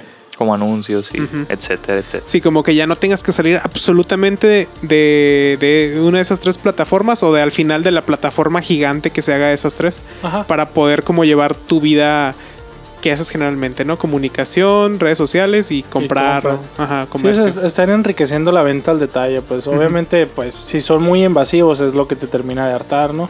Pero pues nos vamos a topar, es lo más seguro con un anuncio que nos va a llevar a comprar algo. Porque pues a mí me pasa lo personal que cuando estoy en Instagram me sale un anuncio de Amazon de que me quedo, "Oh, ¿cómo saben que quería eso? y a lo mejor realmente no lo quería y ya lo termino comprando. Pues esa es la idea, pues a lo mejor están buscando aventurarse al mercado de mensajería y más directamente, ¿no? Sí, que suena muy bonito, ¿verdad? Pero pues el, el alienante 013 se llamaba Hay que cerrar Facebook por esta insistencia Pues- a corto plazo del monopolio absoluto de Facebook en la influencia mundial, ¿no? Así de que pues hay que cerrar WhatsApp ahora. y el próximo es cierren Instagram todo. Quemen su celular acá. Sí, el que ahora sigue. nomás nos queda Twitter, es el siguiente también. Y vaya va también, porque No, no, no me digas eso. está muy lleno de odio Twitter también. No me digas eso. ¿Cómo no? Por favor, no. Eres ajeno a esa realidad, Chuck. Sí. No puede ser. No, no, en zona, en zona geográfica obviamente sí es mucho hate aquí, sobre todo en Sonora, ¿no? Pero es una chulada poder informarte no más de ahora 280 caracteres de una noticia así. Yo en lo personal a mí me gusta mucho Twitter porque por la rapidez de leer un headline ya más o menos te enteras, ya tú sabes si indagas más, ¿no? Yo si entran a mi perfil de Twitter es mucho retweet de cosas que termino leyendo en la tarde o en la hora de la comida, así. Ujú. Exacto. alienante, Hace que un podcast o dos estábamos hablando de que el Google Pixel 3A iba a ser la alternativa barata de los celulares de, de Google. Sí. Iba a ser como la versión que iba a tener más batería, pero también la versión que iba a tener menos poder de procesamiento y todo eso. Y pues terminé diciendo que no, iba a estar muy padre, ¿no? Porque si no quieres gastar en un super flagship phone, así de esos de mil dólares, pues puedes comprarte este por qué 400 dólares, algo así. Ajá. Y pues apenas empezó a salir eh, ahí algunas personas inconformes con su teléfono porque se apagaba de pronto. Y aún así, aunque recién salió de la caja, lo veías y los el puerto USB-C y donde van las bocinas estaban chuecos, estaba no estaban bien alineados como pues en casi todos los teléfonos que los, que los sacamos, que sacas y por ejemplo en los iPhones que están perfectamente cortados los hoyitos y atrás está perfectamente acomodada la bocina. Ah, pues con estos teléfonos eh, veías y el hoyo de en el plástico estaba como chueco, ¿no? Estaba como ladeado y, y batallas un poquito para meter ahí el, el conector. Entonces, pues me imagino que son como errores de manufactura, pero Sí, totalmente. se van a corregir en, un- en una, en una, la siguiente, el siguiente batch de teléfonos que saquen. ¿Y con estos qué va a pasar? ¿Garantía, sí? ¿O No lo sé. así como pues ya te salió chueco, hijo? Pues ya. Pues ni modo, así de que. Es chueco como es acá. Como cuando al Shaq se le sale la masa de los tamales, pues ya ni modo, ya te pues llevaste ya, la docena. Pues Sí, ni modo. a fin de cuentas como- está mal, ¿no? Sí, a fin de cuentas, si se te cae la masa, pues la rejuntas, nadie va a saber. el Shaggy vende tamales por si se les ofrece. Ah, sí, sí, sí los traigo baratos, ¿eh? Está 6 pesos cada tamal y la docena en 50. Obviamente no, ¿no? Ya Y sé, nomás y ya- empiezan sí, a llegar los pedidos así. No, sí, pero sí vieron que llegaron los tamales a Oxxo, punto de aparte. Es como que, ¿qué no puede vender Oxxo? O sea, es un muy buen tema para en un futuro podcast. Pero ¿qué tal cuando les pides un depósito o un retiro de efectivo al carón que te Ah. hacen así? Aquí en cualquier parte del, del país es la misma cara, La como que está de franquiciada esa cara. La cara de, mm, no, No, no, no me vas a dar, puede. no me vas a... eh, ya no es rentable para mí. Oigan, pero ¿qué tal cuando van en la calle y sale un cholo y les pide su teléfono? Uh, ¿ya ¿Te ha pasado? No, ¿Te nunca. ha pasado? A mí no. no, Bueno, no me lo han pedido, solo me lo arrebataron una vez, pero estaba muy chico. Y no, imagínate, o sea, ya sabes lo que sienten los cajeros del Oxxo cuando te sale un cholo y te acá, no, por favor. Esta vez no. Pues eso es lo que está sintiendo un montón de gente acá en el DF y en Puebla. Porque últimamente se ha puesto de moda comprar teléfonos falsos para para ¿cómo se dice? Para dárselos así como ¿sabes cómo? Así, que de llega- llega- jabón los teléfonos. Sí, así. no, no, pero haz de cuenta, generalmente son teléfonos eh, ya sin la tarjeta madre, sin la batería, tan solo son las carcasas. Ah, la pantalla y el, y el case de atrás. el O sea, como los de, vitrina en las tiendas. Ajá, como así. los dummies. Órale. Unos son dummies y otros son así de esos que ya no pudieron arreglar. Y Ajá. nomás, ah, pues tengo la carcasa. Órale. Y pues un iPhone te lo venden en 600 pesos eh, y otros teléfonos pues te los venden en 200. Acá los... Un iPhone con iCloud bloqueado así. No, o sea, un iPhone nada más la carcasa. Sin Sí, nada, o sea, nada. Sí, y- todavía te dicen, oye, ponle adentro unas monedas o algo para que pese Mm. y, y piensen que es un iPhone de verdad. Pues sí. Entonces ya tú, más contento, te subes a tu microbús, dices, ya me voy a trabajar, se sube un cholo, te dice que acaba de salir del reclusorio y que le pases tu teléfono y que todo lo que traigas en tus bolsillos. Entonces tú nomás bien a gusto sacas tu teléfono acá, El dummy. ajá, el dummy, Master of Disguise. se lo tiras acá, ahí te va, mijo. Todo bien, y el vato, ah, todo bien. Y ya le das la cartera también, se la lleva y tú, pues otro día más donde no te mata, ¿no? Y el, y el vato se baja y corre unas cuatro cuadras y empieza a checar los botines, ¿no? Sí, acá bien a gusto. Y me dio un 6 Ah, eso es todo. Como que ya tengo el SL que me hacía falta, sí. Sí, bueno, nomás le aplasta el botón y, Y empieza- le- y empiezan a caer las lágrimas. Sí, Y las monedas. Sí, que, que le la metiste. pantalla tiene de esos jueguitos en donde tenías que picar el botón para echar unos aritos con agua. Con así. agüita. Así como que, bueno, ya el, el, el vato se retira del business. Así como que, bueno, creo que hasta aquí llegó todo esto. Me, ha- me ha superado la sociedad. Sí. Sí, acá fueron derrotados por el mejor y así. Eh, y pues eh, escuché ahí unos rumores de que hay, hay de esos dummy phones que hasta Ajá. tienen la pantalla con una animación. O sea, le pican algo y se prende la pantalla o algo así. El O sea, futuro es hoy, viejo. sí, y pero o sea, que te salga el ah, ah, ah. No dijiste la palabra Un mágica. meme, sí, un meme generator. acá. Sí. Y, y pues es lo que está de moda ahorita, ¿no? Y Jalo. jalas. ¿Y cuánto Sí. cuesta un Domi entonces? Pues van desde los 200 hasta los 600 pesos. Órale. O sea, sí es, sí es algo de dinero, ¿no? Pero a Pues sí. comparación de que te roben tu- tus Ah, 15 no, mil o tus 20 mil pesos que hayas comprado un iPhone, un Huawei. Y que íbamos para allá ahorita, espérame, espérame. ¿Para qué, pues? ¿Para qué? O sea, ¿qué diferencia tiene, spoiler, un, un fake dummy celular y un Huawei? En unos momentos vamos a para allá. Alienante, Pues en esta era, en esta época de nuestras vidas, en estos años donde vivimos, Mira, yo- mira dónde vas. Estos Yo- tiempos violentos. en estos tiempos violentos, en estos tiempos frívolos en los que vivimos, yo, traes, creo, yo creo que yo creo que todos nosotros tres y la gente que nos está escuchando, pues conoce a una o más influencers, ¿no? Eh, personas Ajá. chicas generalmente que suben acá pues Oh, fotos no. de ellas eh, pues No, no. en lugares con ciertas vestimentas acá como mostrando su estilo mostrando pues, Falsedad. Su estilo. Vendiéndonos falsedad con pues, alegría. Su estilo, su manera de vestir, dónde, a qué lugares visitan, Ajá. Am, tratando de pues como colocarse en el esquema social un poco más alto que todos nosotros, ¿no? Haciendo como más conexiones, eh, teniendo más seguidores, haciendo que la gente las admire y cosas así. Parece que estás narrando un episodio de Black Mirror. Así que, oye, oye, oye. Nosedive, así. Sí. Sí.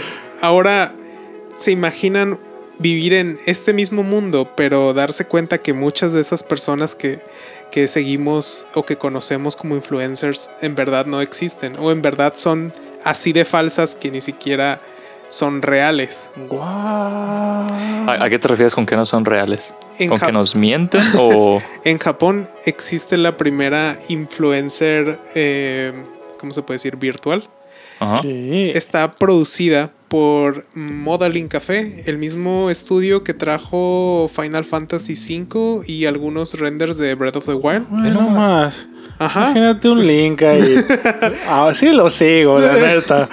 Una celda ahí. Es, es una modelo virtual y se llama Ima. La pueden Ajá. encontrar ahorita en Instagram si entran a como En este imma.gram. Eh, es una chica virtual, es un, es un render. ok. eh, y está producida por ellos.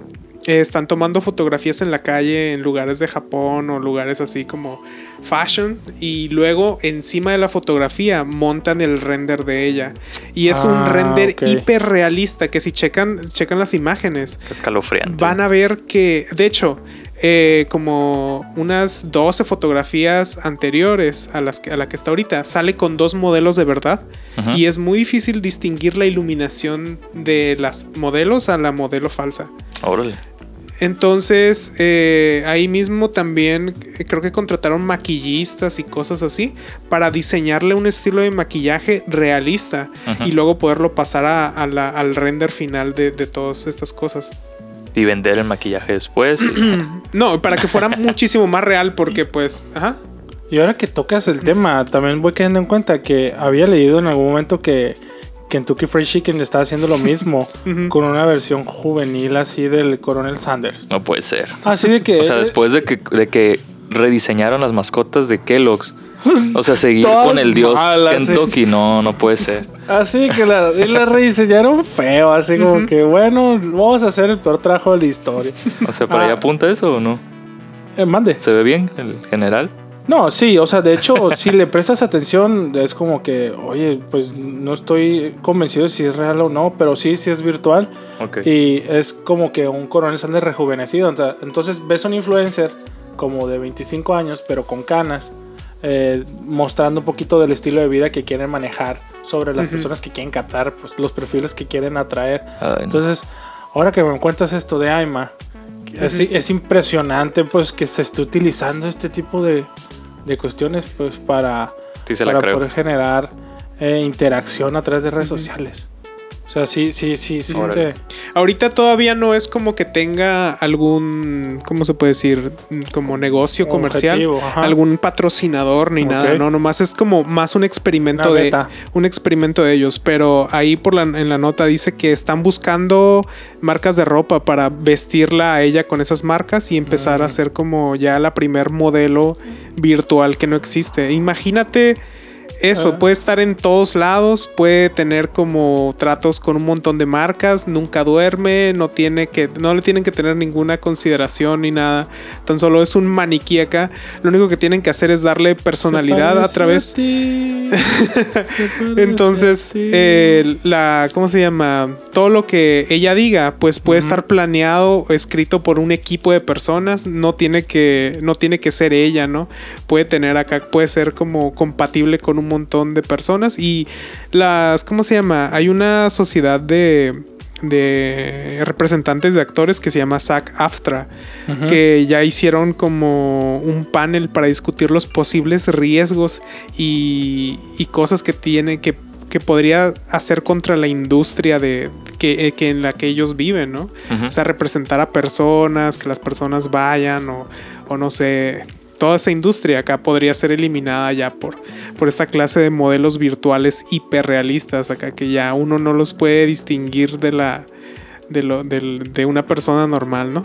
Y luego como cierre final y más escalofriante, sus planes muy, muy a futuro de... O sea, de no es lo peor eso. Ajá, No, sus no planes muy a futuro de, de, de aquí de Modeling Café es algún día poder escribir una inteligencia artificial y hacer eh, animación en tiempo real de, de esta supermodelo. Ujú. Entonces poderle, poder hacer que interactúe en tiempo real con las personas. ¿Qué onda? O sea, ya la- las damas de compañía o hombres de, u hombres de compañía. Bienvenidos al Skynet. Así Sí. de que el- el- uno de los finales que pienso yo que sí se pueden dar de la humanidad ese es el Skynet. Ujú. Entonces ahora ya nos están abriendo las puertas a través de esto. Tal vez algún día cuando el Shaq tenga su novia virtual acá en unos 20 años así y le esté cantando una canción para que el Shaq se duerma. De Blink. Antes de dormir, piense así por un momento. Me acuerdo cuando las influencers eran falsas, pero de verdad. O sea, eh, esto es, na- es nada y ya más. muero ahí. Y sí, sí, se quedó dormido. Esto es la antesala de Her prácticamente. Sí. Ah, sí, que tenía sea- que estar enamorada de su. Pues, Qué triste. Y para incomodarlos todavía más, por ahí se presentó, creo que hace como una semana y media, dos semanas. Pues a este tipo de personas se les llama, o se hacen llamar embajadores de marca, ¿no? Ujú. Eh, hace como dos semanas Pornhub y el portal Sí. de pornografía. Oh, eh, presentó a su primera embajadora virtual también, Vamos a- que pues es prácticamente una actriz porno virtual, Ujú. pero creo que está en Instagram. Habrá que googlearla, no me acuerdo Sí, por- cómo se llama, pero o sea, ya lo están haciendo, pues es como que, ah, pues ya no contrates eh, a- actrices o actores, pues hazla, Vamos a hacer una diseñala. investigación científica por ustedes. Sí, Sí. Mucho tiempo. A favor de la ciencia la vamos a Ahora la buscar. ciencia la vamos a buscar. Japón tenía sus embajadoras, pero eran ilustraciones anime creadas así como que. Sí, como- Tenían ahí a su, ¿cómo se llama? Internet Explorer y eran morritas así como Ah, cierto. anime. Ah, Y yo creo que de ahí mismo vienen, ¿no? Así como que dicen, oye, y si en lugar de hacer esto hacemos modelos hiperrealistas que representen estas mismas marcas. Y yo creo que eso todavía tiene muchísimo más, ¿cómo se puede decir? Como va a pegar más acá en, en todo el mundo que las, las monitas anime al inicio. Yo, Sí. Pero yo sigo pensando en el futuro que nos daba los escritores de Volver al Futuro, así de que quiero esos carros voladores. Yo no quiero influencers falsas. Mejor vámonos por ese por esa línea de tiempo. Hay que cambiar las prioridades ¿Te totalmente. Por imaginas favor. acá en algunos años donde pronto aparezca Steve Jobs otra vez acá y diga, no, es que sí soy yo? Y la gente empiece a perder acá, ¿sí es él? ¿Nunca se murió? O Juan Gabriel. O sea, a nivel local, Juan Gabriel. A lo mejor y es una antesala pues de eso. Sí, ¿verdad? Primero Steve Jobs y luego Juan Gabriel. Sería buena idea para que sea el segundo. O sea, ah, exactamente, Oye, segundo pero, en la O lista. sea, ya tocando el tema, ya ves que incluso hay muchos conciertos con hologramas de cantantes que ya han pasado una mejor vida o no, bueno, no sabemos si una mejor vida, ¿no? Simplemente pasaron otra vida. Tupac. Eh, Tupac, ¿Quién más? eh, Michael Jackson. En, Michael- en sí. algún momento incluso Órale. con realidad aumentada Blink-182 a través de Doritos Ah, sí. en el 2009. Acá el dato, acá El bien dato preciso. exacto, Y todavía no llegan con Lil falla. Bueno. Esa onda, pues. no, pero sí, sí, o sea, sí hay eh, varias. Estaría chilo que incluso eh, se fueran por ahí para revivir conciertos de Queen, eso. Como que eso todavía es aceptable. Pero ahora irnos a, a un grado de que incluso idolatren algo que es falso es como que sí, un poquito aterrador, ¿no? Jesucristo acá. Oh, A la tu- Jesucristo Un 3D. holograma, sí. córtale, córtale, córtale. O sea, el sermón de, la, de las misas las da Jesucristo holograma, sí. Sí, el- Yo iría, el- yo iría, a unas dos. Y al final dicen pueden ir en paz, abre los brazos y, Y vuela hacia luz. atrás y se queda pegado ahí en la pared y la saca a la misa. Oh, abre los brazos y salen palomas de verdad debajo de él, así blancas, así como que muy real todo. Ahí está. Qué horripilante. O sea, y, que- y tú hiciste la pregunta adecuada, Chuck. O sea, qué feo un futuro donde crea, cre- ¿qué? creemos, creamos en Idolatremos. idolatremos Eso fue, ajá, a figuras falsas. a figuras falsas. Pues sí, ya lo hacemos, hijos. Pero ahora ya vis- Así visibles. que- Sí, pero ahora están en un archivo PSD. Quitando vendas ya de los ojos de una vez.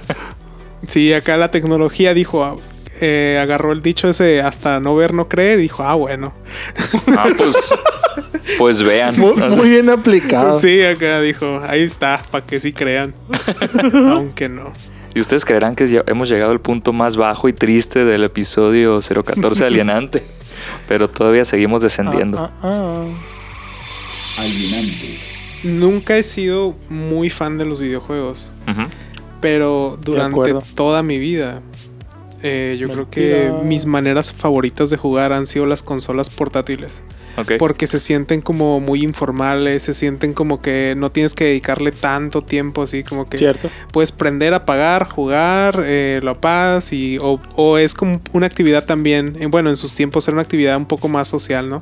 Llevabas tu Game Boy con tus amigos y todos traían su cablecito. Te pasabas Pokémon por infrarrojo. Entonces, siento que las consolas portátiles siempre han sido el espacio para, para hacer eh, experimentos.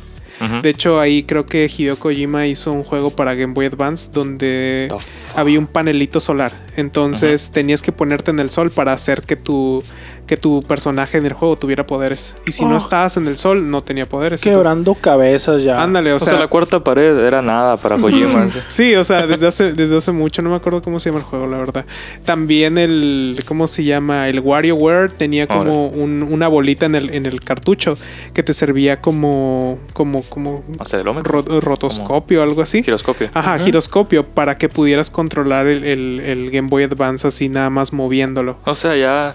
Ajá, el la Game, antesala del smartphone así. Sí, el, Sí. el Game Boy Advance fue muy experimental y siento que, por ejemplo, el PlayStation portátil también, ¿no? O sea, era como un experimento un poco más awkward, así que podías ver películas y como que era un PlayStation, pero... Sí, pues el, el. PSP y el PS Vita pues estaban llenos de indies, ¿no? Precisamente era Sí. bien experimental. Así. Sí, pues todo- mételo ahí, así a ver qué Todo pasa. era experimental y es lo que me gusta un montón de, de las consolas portátiles, como que son relegadas así como a un, a un segundo nivel, no tan importante como pues las, las consolas principales y pueden Claro hacer está. un montón de cosas.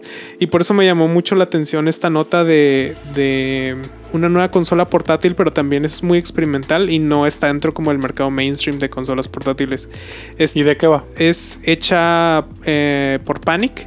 Panic es una compañía que empezó haciendo software para los desarrolladores. Pues eh, el, el Panic hizo Coda. Ajá. Y Coda para, te- para iOS, que era en los tiempos más anteriores cuando no había como unos editores tan padres de código. Coda estaba, era una aplicación muy bonita para programar. Aparte, unas aplicaciones muy bonitas para transmitir FTP. Se llama Transmit. Ah, eran sí. aplicaciones que simplemente eran buenas, ¿no? Eran buenas y bonitas y eran como muy amigables. Se sentía como muy padre al usarlas, ¿no? Y luego los años pasaron y publicó dos juegos. Eh, no los desarrolló, ¿no? Pero, pero sí ayudó a publicarlos, que era eh, Firewatch y más recientemente The Goose Game. Entonces... eh, Firewatch es este juego donde eres un, un guardabosques Sí. y como que le meten un poquito de como thriller, un ¿no? poco de Así thriller acá que andas caminando Es y como como- experiencia contemplativa y. Ajá, sí, como que no tienes ningún muy bien, ¿no? poder, Sí, sí. nada, nomás eres como un guardabosques, literal, así como que andas Sí, como que, caminando. un oso acá. Así, los miedos reales. Así. Sí, o sea, como sí es como un miedo muy real, así. ¿qué, qué pasaría si el Shaq estuviera solo ahorita en el bosque acá? Dios. Entonces. Cantando eh, tamales en una fogata. O sea, entonces se empezó, eh, al ser una empresa que nació del software, empezó a intentar tener unos giros como más es el entretenimiento, como forzarse a ir hacia lugares donde una compañía de software normal no iría, ¿no? Y Ajá. como todavía tener ese mismo, ese mismo estándar de calidad o que se vea todo muy bien, muy bonito, porque The Goose Game y el Firewatch son juegos como bien bonitos también. Salieron ahí los wallpapers que eran muy acá, como del bosquecito medio rojo sí, y todo eso. colores rojizos, sí. Ajá. Entonces, eh, ayer anunciaron eh, su consola, una consola experimental que se llama Playdate, que es, digamos, parecida a lo que sería un Game Boy Color, así como medio rectangular, con una pantalla, un D-pad y creo que unos 3, 4 botones. Luce muy bonito. Pero, Órale, sí. pero lo experimental en esto es que la pantalla es en blanco y negro. Y que aparte tiene una manivela, tiene una palanca, así como... Como un pop-it así de. Ajá, como los juguetes estos a los que las cajitas musicales que le das vuelta. Es un, Interesante. es un control extra para, Ajá. para todos los juegos.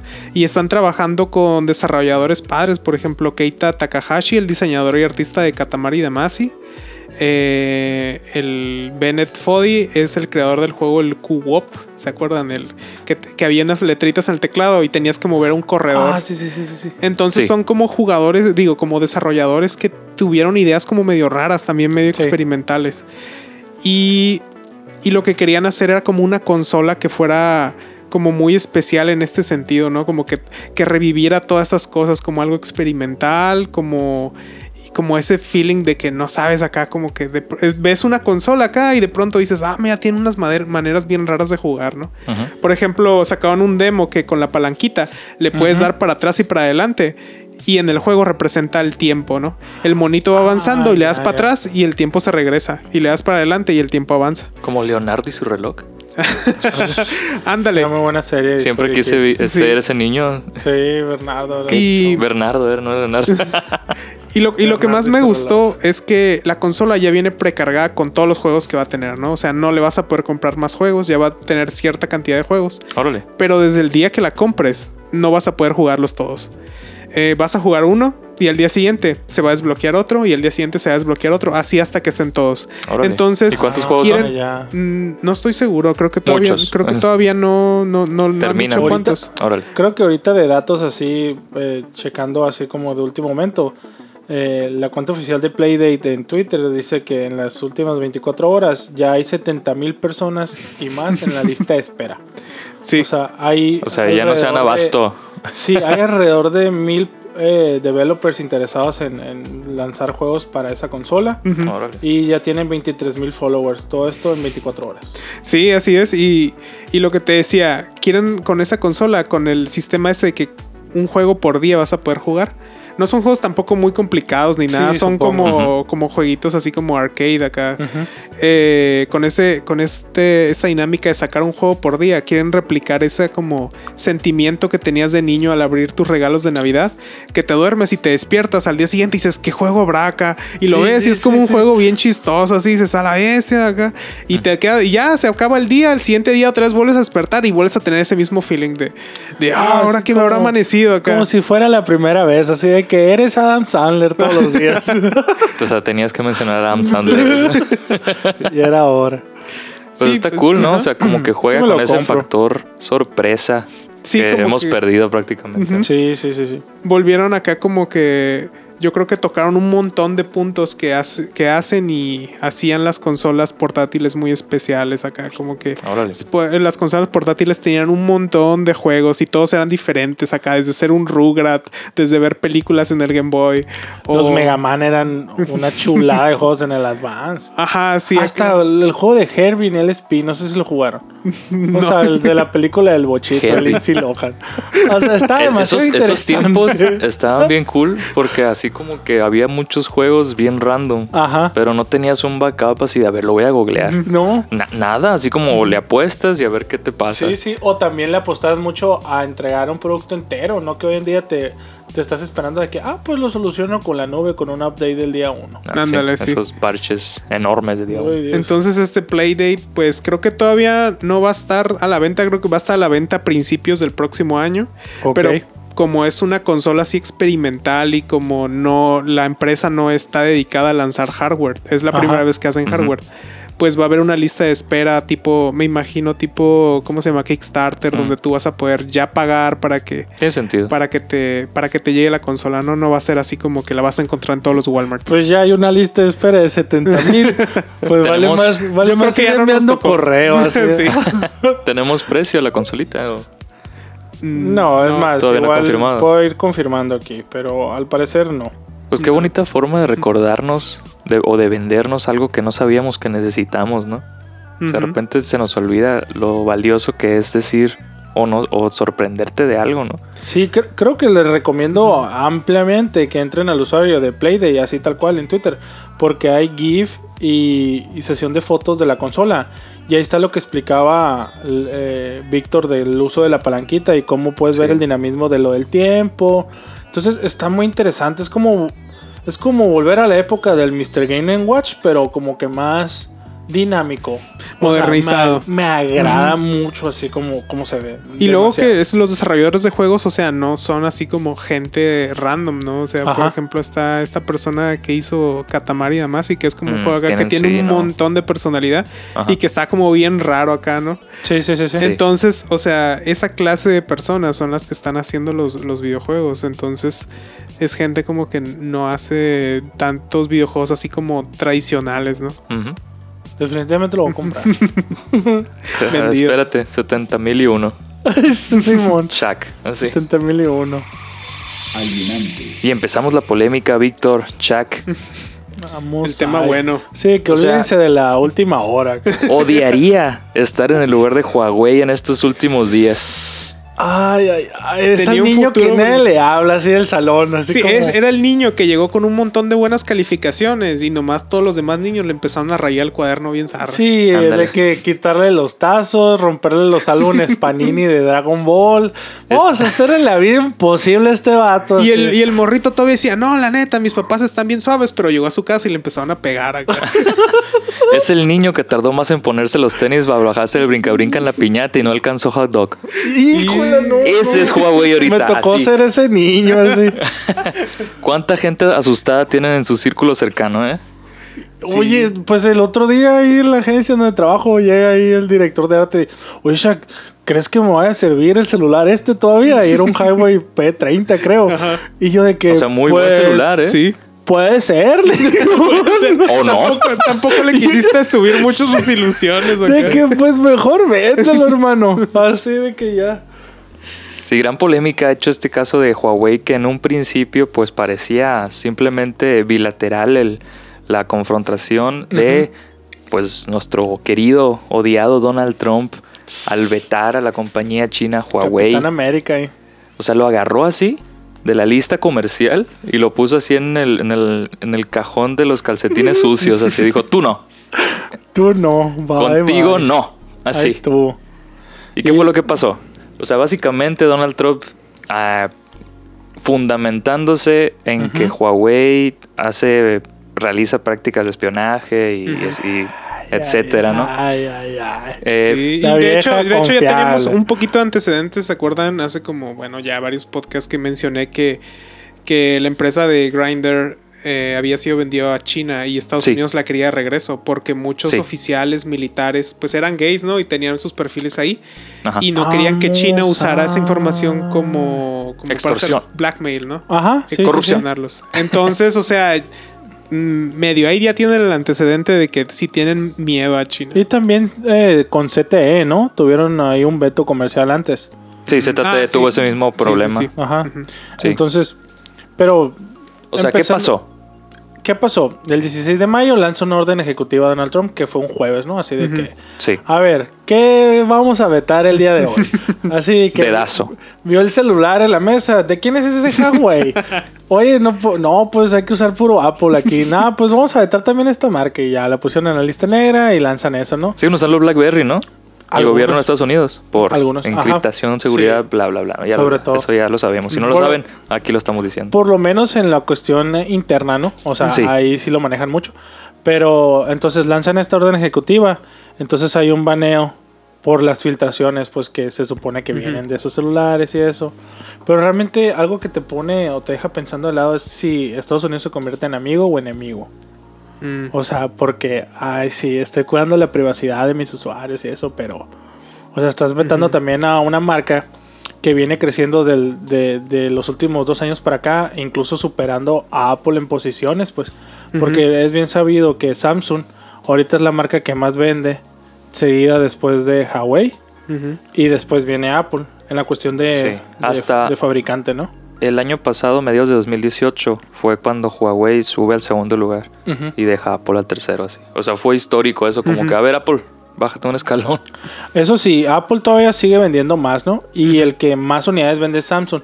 Pero Sí. por fabricantes ya, ya está Huawei encima de, Sí. de Apple. Ahorita, ahorita Huawei es el, hasta ahorita, si no es que nos dice algo, ahorita la- la- la- el departamento editorial de Alienante, Sí, ¿verdad? el editor en jefe. Pero eh, es el segundo productor más grande a nivel mundial de smartphones, Huawei. Así nomás quedó. Entonces, por ahí. nomás para em- empezar el debate, ¿no? ¿Qué está pasando? Donald Trump dice, Huawei, malo, le da un manazo y le dice, te voy a sancionar y hay veto para, su para la compañía china con Estados Unidos. Sí, ¿Qué es lo que- primero que pasa? Google entra en acción, él es el efecto dominó. Él, él detona, pues qué gran fichote dominó empezó, ¿no? O sea, así de que. o sea, un fichonón así. sáquese, Sí, acá se cae esa ficha y aplaza todas las demás fichas, Ajá, ¿no? Y las que quedan por ahí así nomás arrastrándose. Totalmente así. Entonces, Google, ¿qué dice? Todos los equipos Huawei ya no se van a, ya no van a tener acceso a la siguiente versión de Android, Tras. que es el Android Q, Ajá. el Android quesadilla que hablamos el episodio Ajá. pasado Android de queso. Alienante, Android queso. Y, o sea, todos los celulares que compren desde ahorita no van a tener acceso a ese Android y los que ellos, los que ya tengan Huawei eh, van a seguir funcionando normal, ¿no? Pero cuando se lance el nuevo Android no van a tener acceso. No. O sea, sí, sí van a tener. eh, van a tener pocas actualizaciones de seguridad, pero no van a tener una mayor actualización de Android, pues. Ajá. Ese es el Eso detalle. todavía no me queda claro, claro. Por ejemplo, ¿no se supone que la amenaza principal es en Estados Unidos? O acá los servicios, los Google Services ya se cancelan acá en, en todos los países. No se cancelan. Eh, el acceso va a ser limitado, pues. O sea, hay, hay que tener en claro aquí que el Android puro de Google es, es una cosa. Y el Android versión código abierto es otra, ¿no? O sea, ese Android código abierto. el iOS, creo que le dicen. El eh, Android Open Source. Sí, el open source. Es, el, es ese Android que agarran las compañías y manipulan a su antojo, que a fin de cuentas es una Android versión algo, ¿no? Es el o código abierto. Entonces, esas actualizaciones de seguridad es a lo que van a tener siguiendo, a los- es lo que van a seguir dando soporte, ¿no? O sea, tú vas a poder actualizar eh, en cuestiones de seguridad, Sí. pero cuando sale el, el Android Q, o sea, te, te van a, te van a dejar en el olvido prácticamente Sí. los equipos Huawei. Sí, pero bueno, sí. Sí, Sí. O, sea, te están no- diciendo, te va a ir muy mal, Ujú. pero todavía no. Mm. Sí. No sé. Pero lo que yo estaba pensando es, por ejemplo, pues es lo que pasa ya con todos los celulares, ¿no? O sea, por ejemplo, Pues yo sí. tenía mi Moto Z, que salió con Android Nougat y siempre estuve esperando Oreo, ¿no? Lo usé Sí. dos años y salió Android Nougat y yo todavía no lo tenía. Entonces, o sea, ¿qué diferencia hay Sí, de eso a que de todos modos no te lo, si ya no te lo iban a actualizar? sí, de hecho, o sea, Sí. tú generalmente piensas eh, que a la hora de comprar un, un celular, tú ya le estás viendo el tiempo de vida de uno o dos años máximo. Pues. Entonces, no hay una mayor alarma, es más, básicamente sí, pues sí, obviamente se están olvidando de, de, del hecho de que ya para esta cuestión están dejando detrás que va a haber actualizaciones más del, del sistema operativo más utilizado en el mundo que es Android, pues. Pero no viene a ser una alarma tan fuerte. Obviamente sí en el, en el- te pegan los headlines y todo lo que está sonando ahorita. Sí, pero- o sea, es como una alarma bien grande mediática, pero o sea, eso, no tiene todo. una consecuencia tan catastrófica para un usuario que ya Sí. tiene Huawei. Sí, o sea, es lo que llamamos la obsolescencia programada, pues. O sea, Sí. Apple también, o sea, iPhone que compras, en letras chiquitas te dice te doy hasta 5 años de soporte, o sea, de actualizaciones de un nuevo iOS. Y después de esos 5 años, o sea, Apple por política se está desli- deslindando de decir ya no le vamos a dar soporte a estos equipos cuando sale el nuevo iOS. Eso lo vamos a ver cuando presenten ahora la nueva versión en, el- en el- en la conferencia. Pero es algo que ya se espera, pues, y que existe, ¿no? ¿Por qué? Porque estamos impuestos o el, el- el sistema capitalista consumista, eh, así es como se mueve, ¿no? O sea, tienes un celular, eventualmente cambias al otro y no te pueden seguir dando soporte, pues, de por vida, porque, pues, no es rentable, ¿no? Es como los servidores de los videojuegos, eventualmente dicen, ¿saben qué de estos juegos? Ya no es rentable, lo vamos a dar de baja y, pues, quedan sí, inservibles sí. totalmente y es entendible. Sí. Pero aquí te están diciendo, o sea, cuando salga el Android Q, Huawei ya no va a tener acceso. Y esto va a ser en, en agosto, septiembre, cuando se lance esta nueva versión. Y es cuestiones de meses, entonces eso en qué impacta. Primeramente, pues en la bolsa de valores, ¿no? O sea, y, y- y más cercano a nosotros, pues yo creo en, en los equipos de segunda mano que vemos por ahí en, en Marketplace de Facebook. Ofertas beta. Ajá. O sea, la relación de precios se van a ir para abajo totalmente. O sea que yo creo que le diría a las personas que tienen un Huawei que como que no va a tener una consecuencia tan fuerte que tengan un Huawei o algo así. Pero cuando lo quieran revender o el valor que tiene ahorita su teléfono, nada más por todas estas noticias que tiene, ya vale mucho menos, ¿no? Exacto. O sea, un- Oh. una parte es percepción y otra parte es realidad, ¿no? O sea, definitivamente, bueno, Estados Unidos dio hasta el 19 de agosto un plazo de 90 días para que este veto entre en vigor. Dije, por ejemplo, a la Google le dijo, o sea, ya, ya lo informó Google, ¿no? Y a otras compañías, ahorita las vamos a mencionar, pero eh, Donald Trump básicamente dijo, tienen hasta el 19 de agosto para hacer efectivo esto que yo como su gobierno les, les estoy informando que así debe ser. O sea, ya, ya tiene así fecha final para, para hacer de esa manera. O sea, Huawei se provee de muchos, eh, pues valga la ronda, separadores que provienen del, del mercado americano. Pero su principal mercado viene siendo Latinoamérica y Europa, porque el 95% de todo esto viene de ahí. Entonces, eh, pues para, para el mercado latinoamericano en general arma eso del, del descuido que van a tener de allá. Pero como retomando el tema de ahorita, pues eh, no va a haber tanto problema en el hecho de que si lo vendes o no, pues se te va a evaluar un poco el equipo. Van a tardar en llegarte un poquito más las actualizaciones de seguridad, pero igual vas a tener el equipo que igual tú ya estás programado a cambiar en dos años más, pues. Sí. Hasta aquí estamos hablando de Android, ¿no? Sí, hasta este punto de la Hasta este historia. Huawei dijo, la neta, si me quitan Android, me la rifo, pero... Sí, o sea, porque el director de Huawei dijo, tenemos desarrollando nuestro propio sistema operativo Sí. que tiene nombre clave Hongmen o ¿cómo se llama? Eh, Home algo así. Sí, Home Había OS. otro, igual que su procesador, el, el Krill, Krillin, Krillin, Krill, Krill. OS también. o Ajá, sea, había ajá. varios nombres tentativos, ¿no? Sí, o sea, como que ya tienen un sistema operativo en el que están estado trabajando estos últimos años para este tipo de situaciones que se puedan dar, ¿no? Porque obviamente, Ya lo habían visto Dependen con de CTE, Android. ¿no? ajá, exactamente. ya habían Entonces, visto que pueden banear compañías así de la noche a la mañana. Ajá. Y más China, que es pues, una, una potencia geopolítica directa a Estados Unidos. Ujú, ¿no? Competencia acá directa. Hongmen Ajá. OS. Hongmen OS. Ese es. Entonces el, el director de Huawei dice, no, no se preocupen, tenemos ah, un, un backup. Eh, Google nos va a quitar Android, también nos va a quitar Gmail, también nos va a quitar YouTube. Ah, sí, ya no me sirve. O sea, todo lo que hacía de Google, o sea, va para afuera, no lo puedes usar. Sí. Entonces, pero nos olvidamos que pues en China eso no se, no se usa. No. Allá, allá tienes WeChat. WeChat, que incluso puedes hacer pagos ahí. alternativas, exactamente. Entonces dentro de China es así como un, un microentorno El WeChat, ¿no? donde Que- no existen muchas Según cosas. yo, WeChat ya es como un subsistema operativo, Sí. ¿no? Haz de cuenta como que Ajá. si tu teléfono no tiene WeChat en China, no te sirve para la mitad de las cosas que la gente Ajá. lo usa, ¿no? Para Sí. pagar, para conversar, para mirar videos, para mirar historias. O sea, WeChat allá ya son todas las aplicaciones en una sola. Sí. Entonces, eh, de ese lado, pues no estaría tan afectado, ¿no? Que le quiten las cosas Y, de Google. y ya incluso el mercado asiático está tomando la iniciativa de, de marcar como indignos a aquellos que tengan un iPhone. O sea, ya están. Ah, sí, eso estabas pasando hace rato, ¿no? sí, Que- hace poquito así salió una noticia ahí de RT. Como una, una- un movimiento patriotista. De, Ajá.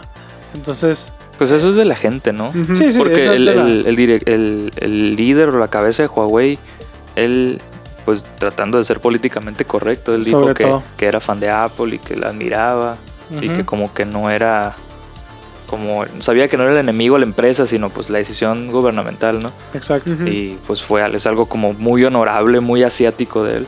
Pero pues la opinión de la gente es eso. Dice, vamos contra Apple Sí. para darles del, mil- Ah, el nos mismo estás ataque, haciendo ¿no? daño. Ok, pues ahí te va. Somos más. Sí, y, y eso fue el jueves pasado, ¿no? O sea, todos estos Sí. días brevemente se ha venido inten- intensificando totalmente el problema porque ya no es solo hardware, digo software, ahora es hardware.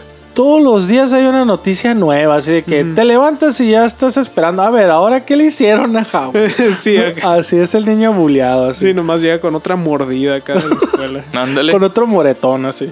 O sea, hasta ahorita también los, los chips que usan los, los equipos Huawei, que están suministrados por Intel, Qualcomm, Xilinx, Broadcom, entre otros eh, Fabricantes. fabricantes Sí. de componentes electrónicos, eh, tienen la orden de no suministrar chips a Huawei hasta nuevo aviso. Creo que había escuchado que hasta algunas empresas inglesas, ¿no? Sí, como también que ya se, se estaban sumando, de cuenta, no están en Estados Unidos, pero dicen, "Ah, es que no queremos como tener problemas con Estados Unidos, mejor tampoco nosotros. Híjole. Así es. Entonces, hoy en la mañana, como no está tan mal todavía Huawei de por sí, Es como que, sea- bueno, todavía puedo, así como que. Sí, acá como Bueno. que el perro revolcado, Sí, acá como que todavía se vuelve a levantar intentando juntar un poquito de dignidad. Es como Goku, así de que, ok, fierro, ya estoy lastimado, dame una semilla del ermitaño, pues. Está con su. el típico de Goku, así. gran efecto. ¿eh? Sí, así de que ya, pues todo bien, pero atrás. O sea, Android, chips, Ajá. y en la mañana ya no pueden fabricar teléfonos con ranuras micro SD. No, pues ya no hago teléfonos mejor. Sí, o sea, ya, mejor dime eso. Ajá, o sea, ¿qué, qué, qué sigue? Ya no puedes usar las pantallas, ya, ya no puedes hacer nada así. ¿Qué pasó también? Windows retiró la laptop de Huawei de, de su tienda en línea, que está catalogada como dentro de las mejores 5 o 3. Sí, tenía buenos reviews y Windows. OS. Sí. Que era como, ¿cómo se llama? Un Ultrabook o algo así, ¿no? Ajá. Y estaba viendo que la alternativa a Windows, pues podría ser el Chrome OS, que es el sistema operativo de Google para Ultrabooks, que es básicamente el Google Chrome nada más en una laptop, pero pues Sí. también es parte de Google, Es de Google, ¿verdad? o sea, ya no estamos hablando de Huawei smartphone, estamos hablando de Huawei laptops, Marca en sí. ajá, marca, y, y- y ya tampoco puedes usar la- la- las, las micro SDs, que era básica, así como que le pongo más almacenamiento a mi celular. No, ya, Ya los están rediseña exigiendo. todo el equipo. Nos están exigiendo a que saquen por lo menos dispositivos de una mínima de 128 GB de almacenaje. O que saquen sus propios estándares O de tarjetas de Básicamente almacenamiento. le están diciendo como que, a ver, ve y checa cómo está el mercado de electrodomésticos y aventúrate por ahí porque ya no vas a poder hacerlo en electrónicos. Así.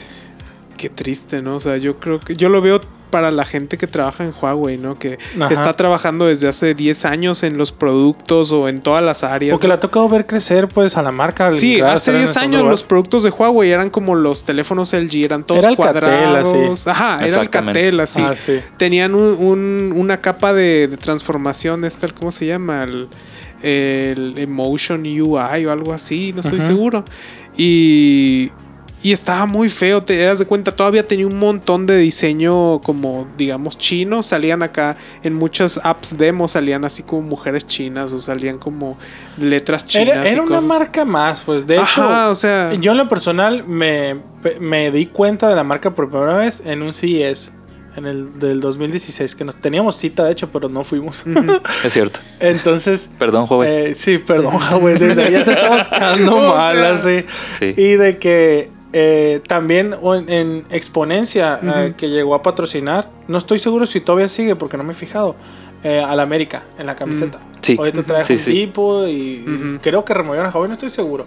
Hubo una bronca ahí, pero, o sea, seguro. es donde ya empezó a posicionarse la marca en el mercado latinoamericano. Yo, Sobre yo México, trabajaba en un distribuidor de teléfonos en Ajá. el DF y nos llevaron Ujú. acá a una conferencia, una presentación del Huawei Mate 8, que era como, digamos, como un, ¿cómo se llama? Un Galaxy Note, pero de Huawei, ¿no? Estaba Ah, muy ya. feo, pero tenía todos estos filtros populares, el filtro de belleza que lo pones y así. Ah, sí, sí. Y tuvieron una demostración porque su campaña en ese entonces tenía algo que ver con la esgrima y hubo una demostración de esgrima y había Ah, personas chinas ahí y así estaban ahí como mirando a ver cómo reaccionaba la gente y así. todo eso, ¿no? Órale. Ahí fue cuando, cuando los noté más. O sea, definitivamente hace unos años se levantó totalmente Le la han- marca en tres años México. para acá. Le han ido haciendo Sí. su lucha, ¿no? O sea, Sí, sí, sí. han veni- no han venido, han, han estado trabajando todos los años para estar donde están acá. Exactamente. O sea, la última Navidad, ¿a cuántas personas se les regaló en un Huawei? Sí, Es digo, una O buena sea, pregunta. yo, muchas personas cercanas así de que en lugar del iPhone, Huawei, ¿está bien? O sea, y se equiparó así como en lugar del Galaxy, pues están estas opciones. Eh, a ese nivel se puso, ¿no? O sea, en México tenemos registrados 106.7 millones de smartphones, de los cuales 9.5% son Huawei. O sea, más o menos 10 millones 10 millones. 136 mil eh, smartphones Huawei, que Sí, ahorita, exacto. o 10 millones 136 mil personas asustadas que quieren cambiar su equipo, ¿no? Eh, Yo no, ¿eh? Tú no, pues tú no tienes Huawei. ya no, no sé. ya sé. Eh, porque no saben qué va a pasar. O sea, ahorita hay dos opciones para los que tienen Huawei o los que tenían pensado comprar Huawei Ujú. eh, en estos días, el próximo mes, la próxima quincena, no sé. O sacarlo en su plan tarifario o lo como sea, ¿no? Tienen de una. Se pueden quedar con su smartphone Huawei Ujú. Y va a seguir funcionando normal, ¿no? O sea, vas a tener tu Android, vas a poder entrar a YouTube, todo el ecosistema de Google sin ningún problema, la tienda de aplicaciones sin ningún problema. Pero cuando se, se llegue el anuncio de la fecha oficial de cuando sale Android Q, olvídate de que puedas actualizar ese nuevo ecosistema. Entonces, ¿qué pasa cuando te enfrentas a esa, a esa situación? Eh, tienes un equipo que no va a tener soporte, que se queda vulnerable a, a- a ataques maliciosos, que, que empieza a funcionar mal, porque pues bien saben que cuando un equipo empieza a fallar de cualquier marca, la primera pregunta es, ¿está actualizado? Sí, sí, sí, de regla. O sea, eventualmente el panorama es, el modem. Ah, ándale, reiniciaste eso. Sí. Ese es el primer paso, ¿no? Pero yo creo que Software. del lado de las ofertas está muy suave ahorita porque pues yo creo que encontrar el, el Huawei el P30, que es un super teléfono acá, a un precio ya muchísimo más barato que el que lo que estaban Y poniendo al Pum, inicio. quitan el veto mañana. Eh. Sí, todo Sí, fue una no, trampa. Pues de hecho, el, el veto estaba viendo que es, en la por- bolsa. es, como un periodo de prueba por tres meses, ¿no? Después de eso pueden Sí. decidir si lo alargan o, o lo quitan. Ajá. Entonces, después de eso, pues podrían quitarlo acá. Tal vez podría ser solo una movida como el una- dinero es dinero, un- el dinero es dinero. un nivel como un ataque como medio económico, uno más una demostración de poder, ¿no? Decirle Sí, a China, sí, sí. mira todo lo que podemos hacer, nada más baneando uno de tus marcas. Pero no lo vamos a hacer. Eso podría ser una, una, una Puede ser. salida, ¿no? Puede ser un, es un panorama muy positivo, Víctor. Mm. De que no, no, es un Igual susto no. nomás. En tres meses te alivias. Pues es que según yo, Igual Estados ser. Unidos, Estados Unidos está ahorita así como aparte de eso, estaba como negociando tarifas, impuestos y cosas así, un tratado de comercio con China. Cuando sale todo esto, ¿no? Entonces, entonces a lo mejor yo digo que podría ser Obviamente. podría ser realidad esto de que, o sea, ponte bueno conmigo porque mira lo Sí. que puedas. Si no cumples mis, mis, casi como una negociación de rehenes, ¿no? Si Dame no precio. o- Sí, dame precio porque mira lo que te puedo hacer acá a toda tu, a tu, una de tus empresas más A grandes. tu que tienes. familia. Como, sí. Prácticamente. Ponerle histérica vendiendo teléfonos Pues bien sí, no, porque creo que a la hija del, del director la tienen presa, algo así. O sea, que la, la agarraron aquí en Estados Leí Unidos. un headline ahí, pero no, no estoy que seguro. estaba involucrada en no sé qué, No, cosas pues. financieras, contables, y pues la tienen ahí. Ahí está, literal. Sí, o Sí, sea, es- esto, esto- así como lo pones tú, Víctor, es, es muy similar y tendríamos que profundizar más, pero es muy, es, es muy similar a cómo es el comportamiento de, de la guerra para Estados Unidos, ¿no? O sea, eso de sembrar eh, asesinatos de personas, o sea, en países de, de- de- del este, o sea, no necesariamente asiáticos, pero estamos hablando ya de Irak y todos esos países impronunciables. Ajá. Eh, son ese tipo de movimientos, ¿no? O sea, ahorita Sí. fue en tecnología y fue con una marca muy popular que tiene ese posicionamiento. Pero es algo que Estados Unidos siempre hace, ¿no? Sí, Así como que, ah, no le quieres bajar el precio del petróleo. Ah, pues mira, este refugiado. Y así. Esa Sí. es la forma de negociar. Ah, de mira ellos, lo que puedo hacer. Ajá. Sí, entonces es bien loco, ¿no? Como esta clase de negociaciones o situaciones tiene como un impacto tan local, ¿no? Entre tus amigos o compañeros del trabajo acá. Sí. Todos paniqueados. A la bestia, Shaq, mi teléfono se está desapareciendo. y yo de que aguante, estoy trabajando. Déjame en paz. Sí. Pero ¿tú, tú qué harías, Víctor? Si Yo tú que- tuvieras un Huawei ahorita que recién lo sacaste, está nuevecito, La neta no me preocuparía. no te preocuparías. No, para nada, así como que... O sea, esa, esa posibilidad de que tu equipo valga menos y de que en unos meses ya no tenga actualizaciones y que Mm. empiece a quedar de alguna manera obsoleto, entre comillas. Pues casi ¿no siempre... te quita el sueño un poco. Ah, no, pues casi siempre compro los teléfonos pensando que, que me los quiero así tipo acabar, ¿sabes? Como así, como que pasen cinco o tres años acá y que... Pero son mismo- tres meses. hijo. Tres meses. No, no, o sea, o sea, no pienso cambiar el teléfono, o sea, Ajá. ¿sabes cómo? Ah, Ok. O sea, no pienso así de que, ah, no, va a valer menos y ya lo voy a vender. Casi siempre pienso, no, pues cuando lo, cuando lo llegue a vender, ya sé que va a tener a lo mejor la mitad del precio al que lo compré, ¿no? O sea, es como que voy a comprarme ese teléfono porque me va a durar. Es como cuando compras tipo un carro. Eso que- sí, ¿no? Ya hablábamos de que un Android, bueno, un Galaxy se evalúa el doble de lo que en el mismo tiempo de lo que se evalúa un iPhone, ¿no? Sí, pero pues sigue, la evaluación es algo ya sigue siendo constante, ¿no? el mismo teléfono, ¿no? O Sí, sea, claro. pasa un año y el teléfono pues sigue funcionando bien. Entonces, hay gente que utiliza su teléfono así, no sé, cinco hasta que de plano ya de, no lo puede arreglar. Eso sí. Entonces, me gusta verme como esa clase de personas, ¿no? Que si voy a hacer una inversión de un teléfono, pues que dure ahí su rato y luego ya. Ok, pues ahí está la, la primera opción de, de la situación de Huawei, a- patrocinada por Víctor. ¿Y tú querías, Chuck, si tú tuvieras ahorita un, un Huawei o un Honor, que es, es, es, marca hermana de Huawei, ¿no? Que es el mismo caso, aplica la misma política. Creo que a manera personal, cuando se presentan este tipo de, ¿cómo le puedo decir? Catástrofes materialistas.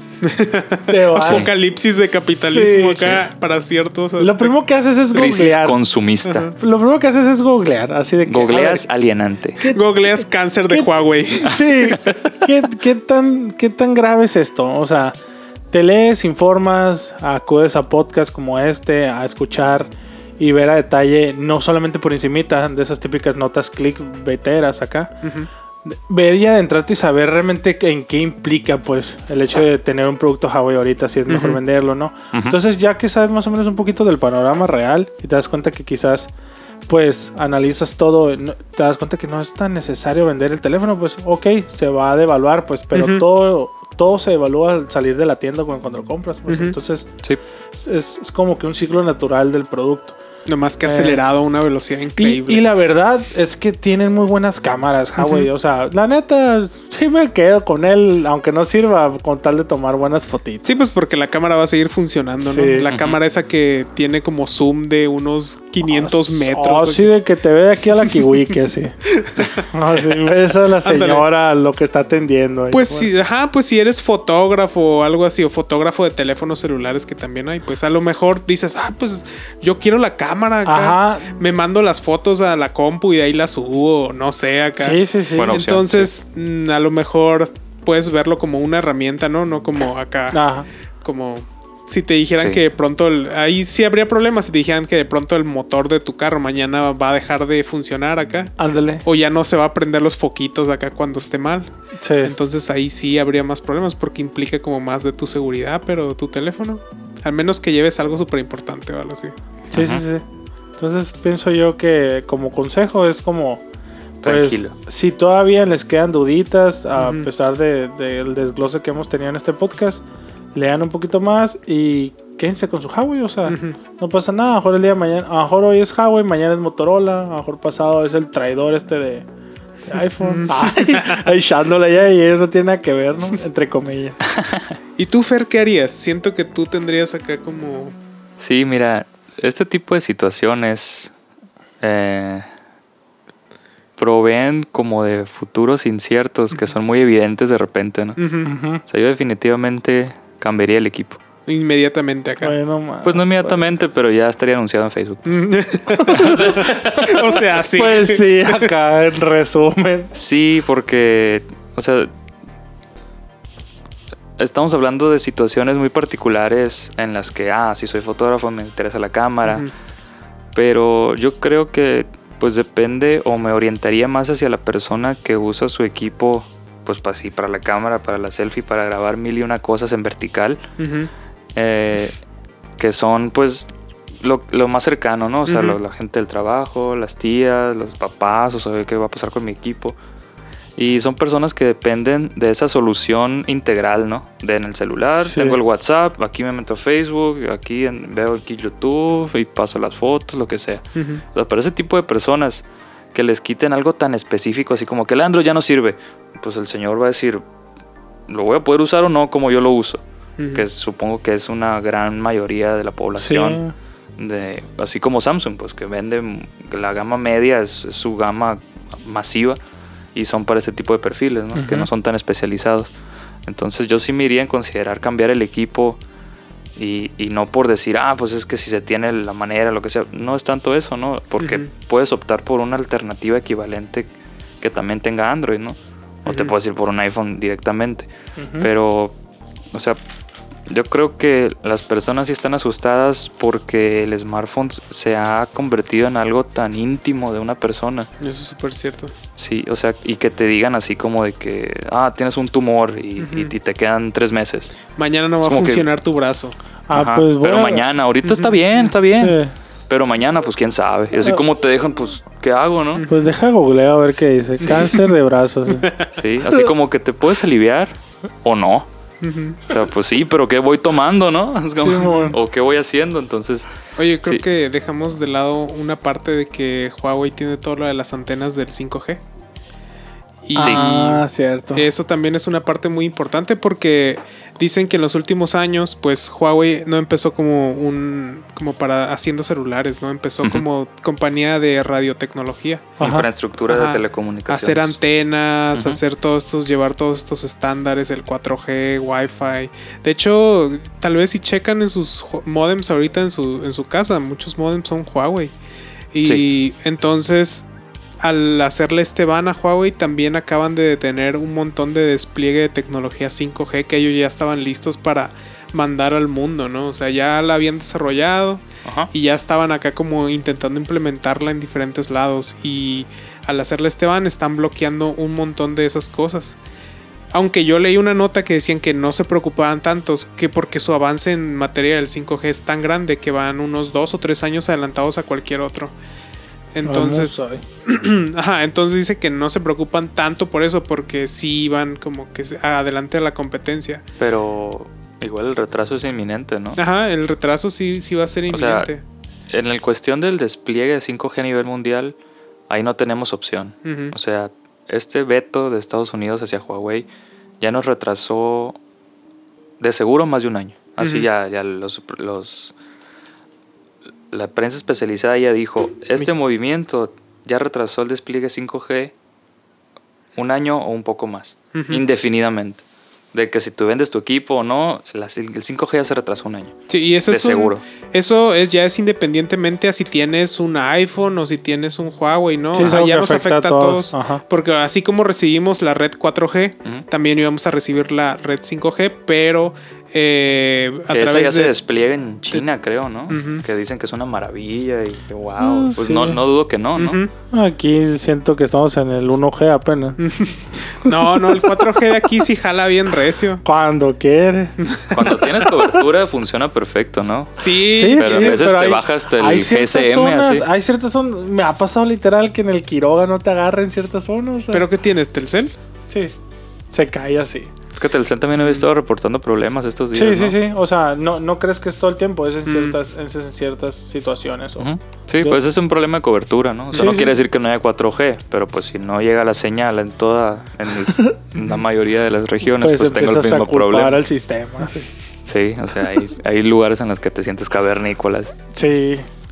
Entonces, pues esa es la situación, ¿no? O sea, ya queda muy a su consideración si quisieran cambiar de equipo. O también si tienen una laptop Huawei por ahí, pues Que. Windows le quite el soporte, que Microsoft le quite el soporte de Windows a tu laptop Huawei. Pues es como decirte, pues te va a ser inservible o te va a funcionar bien, pero a medias. Ujú. Entonces, sí, a lo mejor la licencia que ya tienes, pues ya ni modo no te la podemos quitar, ¿no? Pero pues ya no vas a recibir actualizaciones ni nada. exacto. Tanto que las odiamos, pero tanto que las Mm, necesitamos. Claro, es inminente, ¿no? Es que es de seguridad, es de optimización, pero a fin de cuentas, eh, muchos medios eh, estuve viendo que se enfocan en como en tranquilizar a la gente, como que no está pasando nada. ¿Cómo no? Claro que está pasando. o sea, no puedes hacerte la vista gorda y decir todo va a estar bien. Pues sí, pero ese todo va a estar bien es un 50% de que también todo puede estar mal. Mm, Entonces, lo, la mejor recomendación yo creo que le podemos dejar es que se mantengan informados Que con qué va a estar pasando. Que Sí, porque miedo, hoy nos despertamos y resulta que las, las micro SD ya no pueden ser integradas en los equipos Huawei. Mañana, quién sabe, así ser- como hay- tú dices, Chuck. Hay que hacer un bingo así de que, a ver, ¿qué sigue? Y apostar a ver qué le quitan mañana. Las pantallas eso. y cosas así. Jalo. Así que es un momento, es una guerra oscura. Yo creo que es la segunda guerra fría que se pelea en el mundo. y Totalmente. En el campo de la tecnología. alienante, Víctor Chuck, llegamos al momento culminante de este episodio 014 de Alienante. Ay, ay, ay. El motivo del título, Somos Inevitables. Y pues ya pasaron varias semanas de el gran chasquido de Thanos, nuestro señor Dios, En paz descanse. Pero hay una filosofía ahí detrás de este personaje que se le estructuró, más no es la oficial de los cómics. Ya lo sabemos para todos aquellos puristas de los cómics que dicen, no, eso no es como el cómic, ya sé. Tranquilo, tranquilo. Pero tenían que darle una filosofía, un- un- una motivación real a este personaje en la película, ¿no? En los, Sí, sí, en sí. los cómics se supone que Thanos está obsesionado con la muerte. No, con la ¿no? muerte. Sí. Y que se Está que enamorado también. Muchas de las cosas que hace las hace por ella, ¿no? Sí, es Sí, como un acto para de- demostrárselo. Ajá. Y, de amor. Sí, y en, en la película tiene un fundamento diferente, pero yo creo que está como mejor que en los cómics, ¿no? O sea, como Sí. que es muchísimo más profundo. Yo se lo compro, totalmente. Sí, creo que está más sentado todavía. Pues está como que muy abierto el otro. Ay, sí, el amor.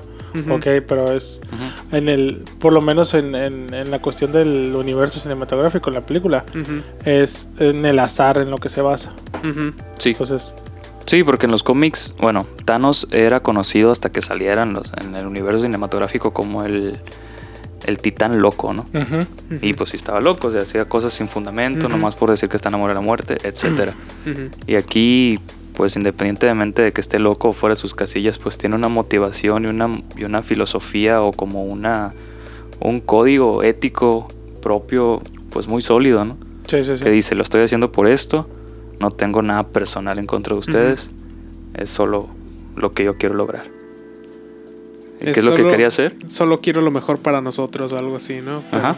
O sea, era como él, él ab- abordaba el tema de la sobrepoblación, de que de la escasez de recursos, de que estas formas de vida como la pobreza extrema en ciertos planetas, no nomás en la Tierra, o sea, la Tierra era parte de una diminutez en el, en el, en el universo.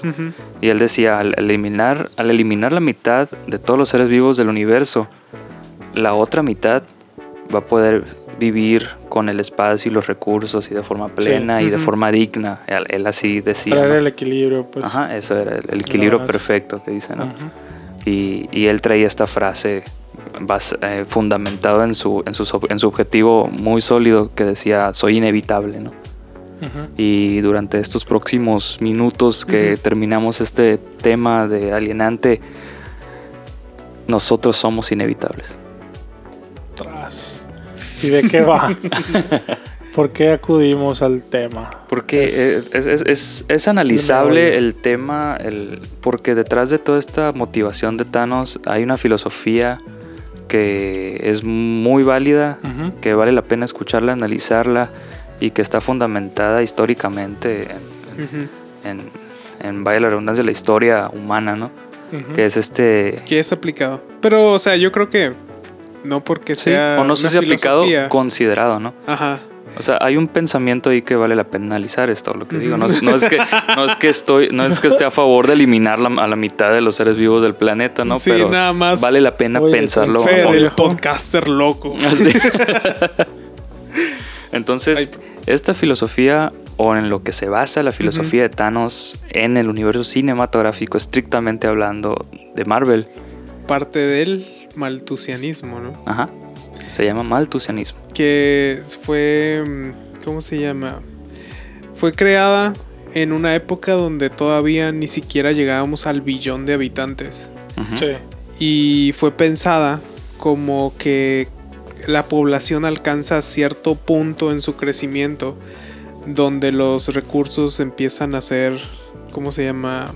Limitados. limitados y la población empieza a sufrir, ¿no? Y, y se produce ahí un desbalance.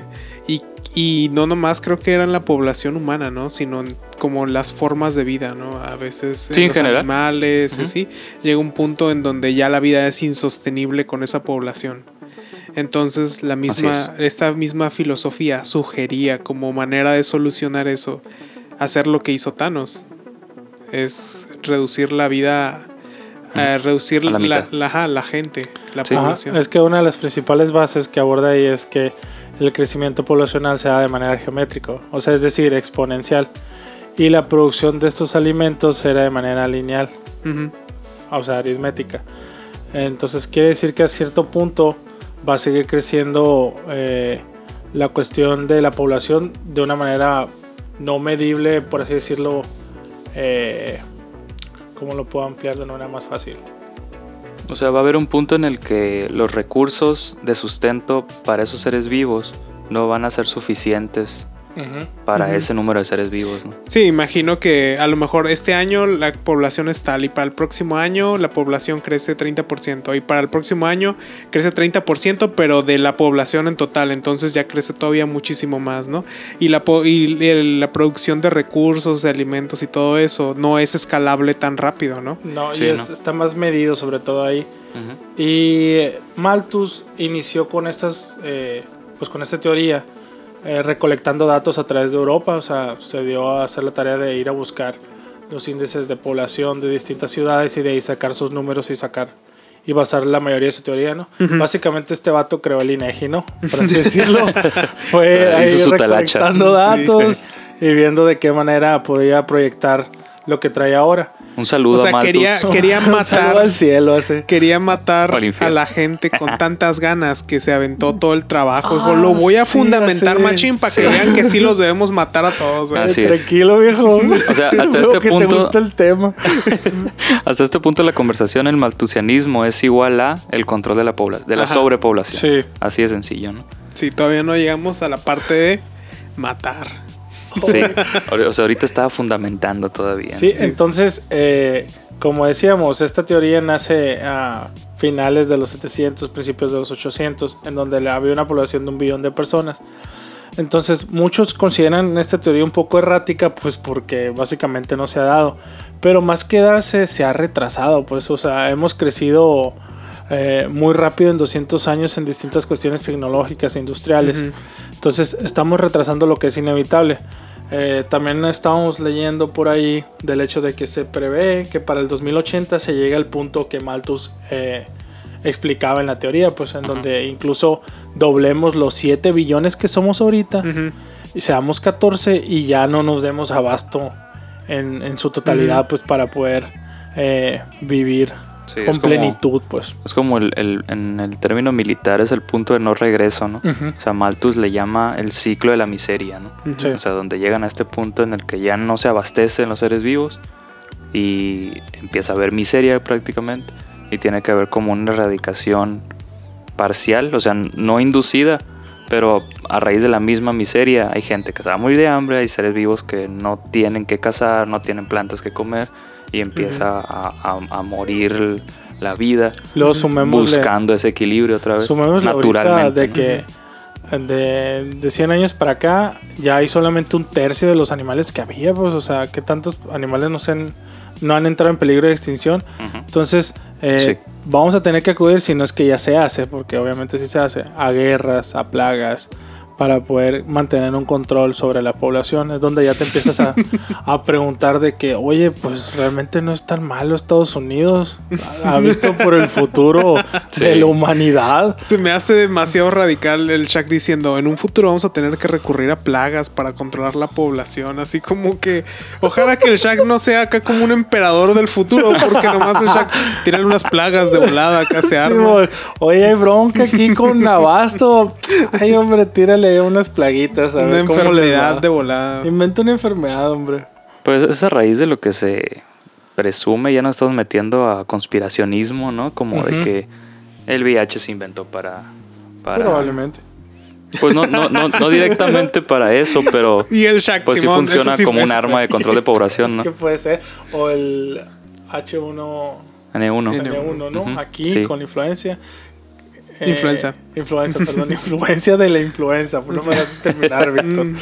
Del hecho de que ahí estamos ya incluso yendo a las taquerías y lavándonos las manitas porque nos enseñaron que eso nos va a librar de eso, ¿no? Pero Y qué loco. ¿no? Sí, sí, sí, Pues sí el fue un cambio, casi fue una forma de control bien eficiente, así de que- Sí, en, Sí, en su sí, momento sí. también la fiebre de las vacas locas y lo que hablamos el otro día de los ciervos zombies. o sea, y- y, toda esa raíz, la gripe aviar el también. SARS, el, El- Antrax.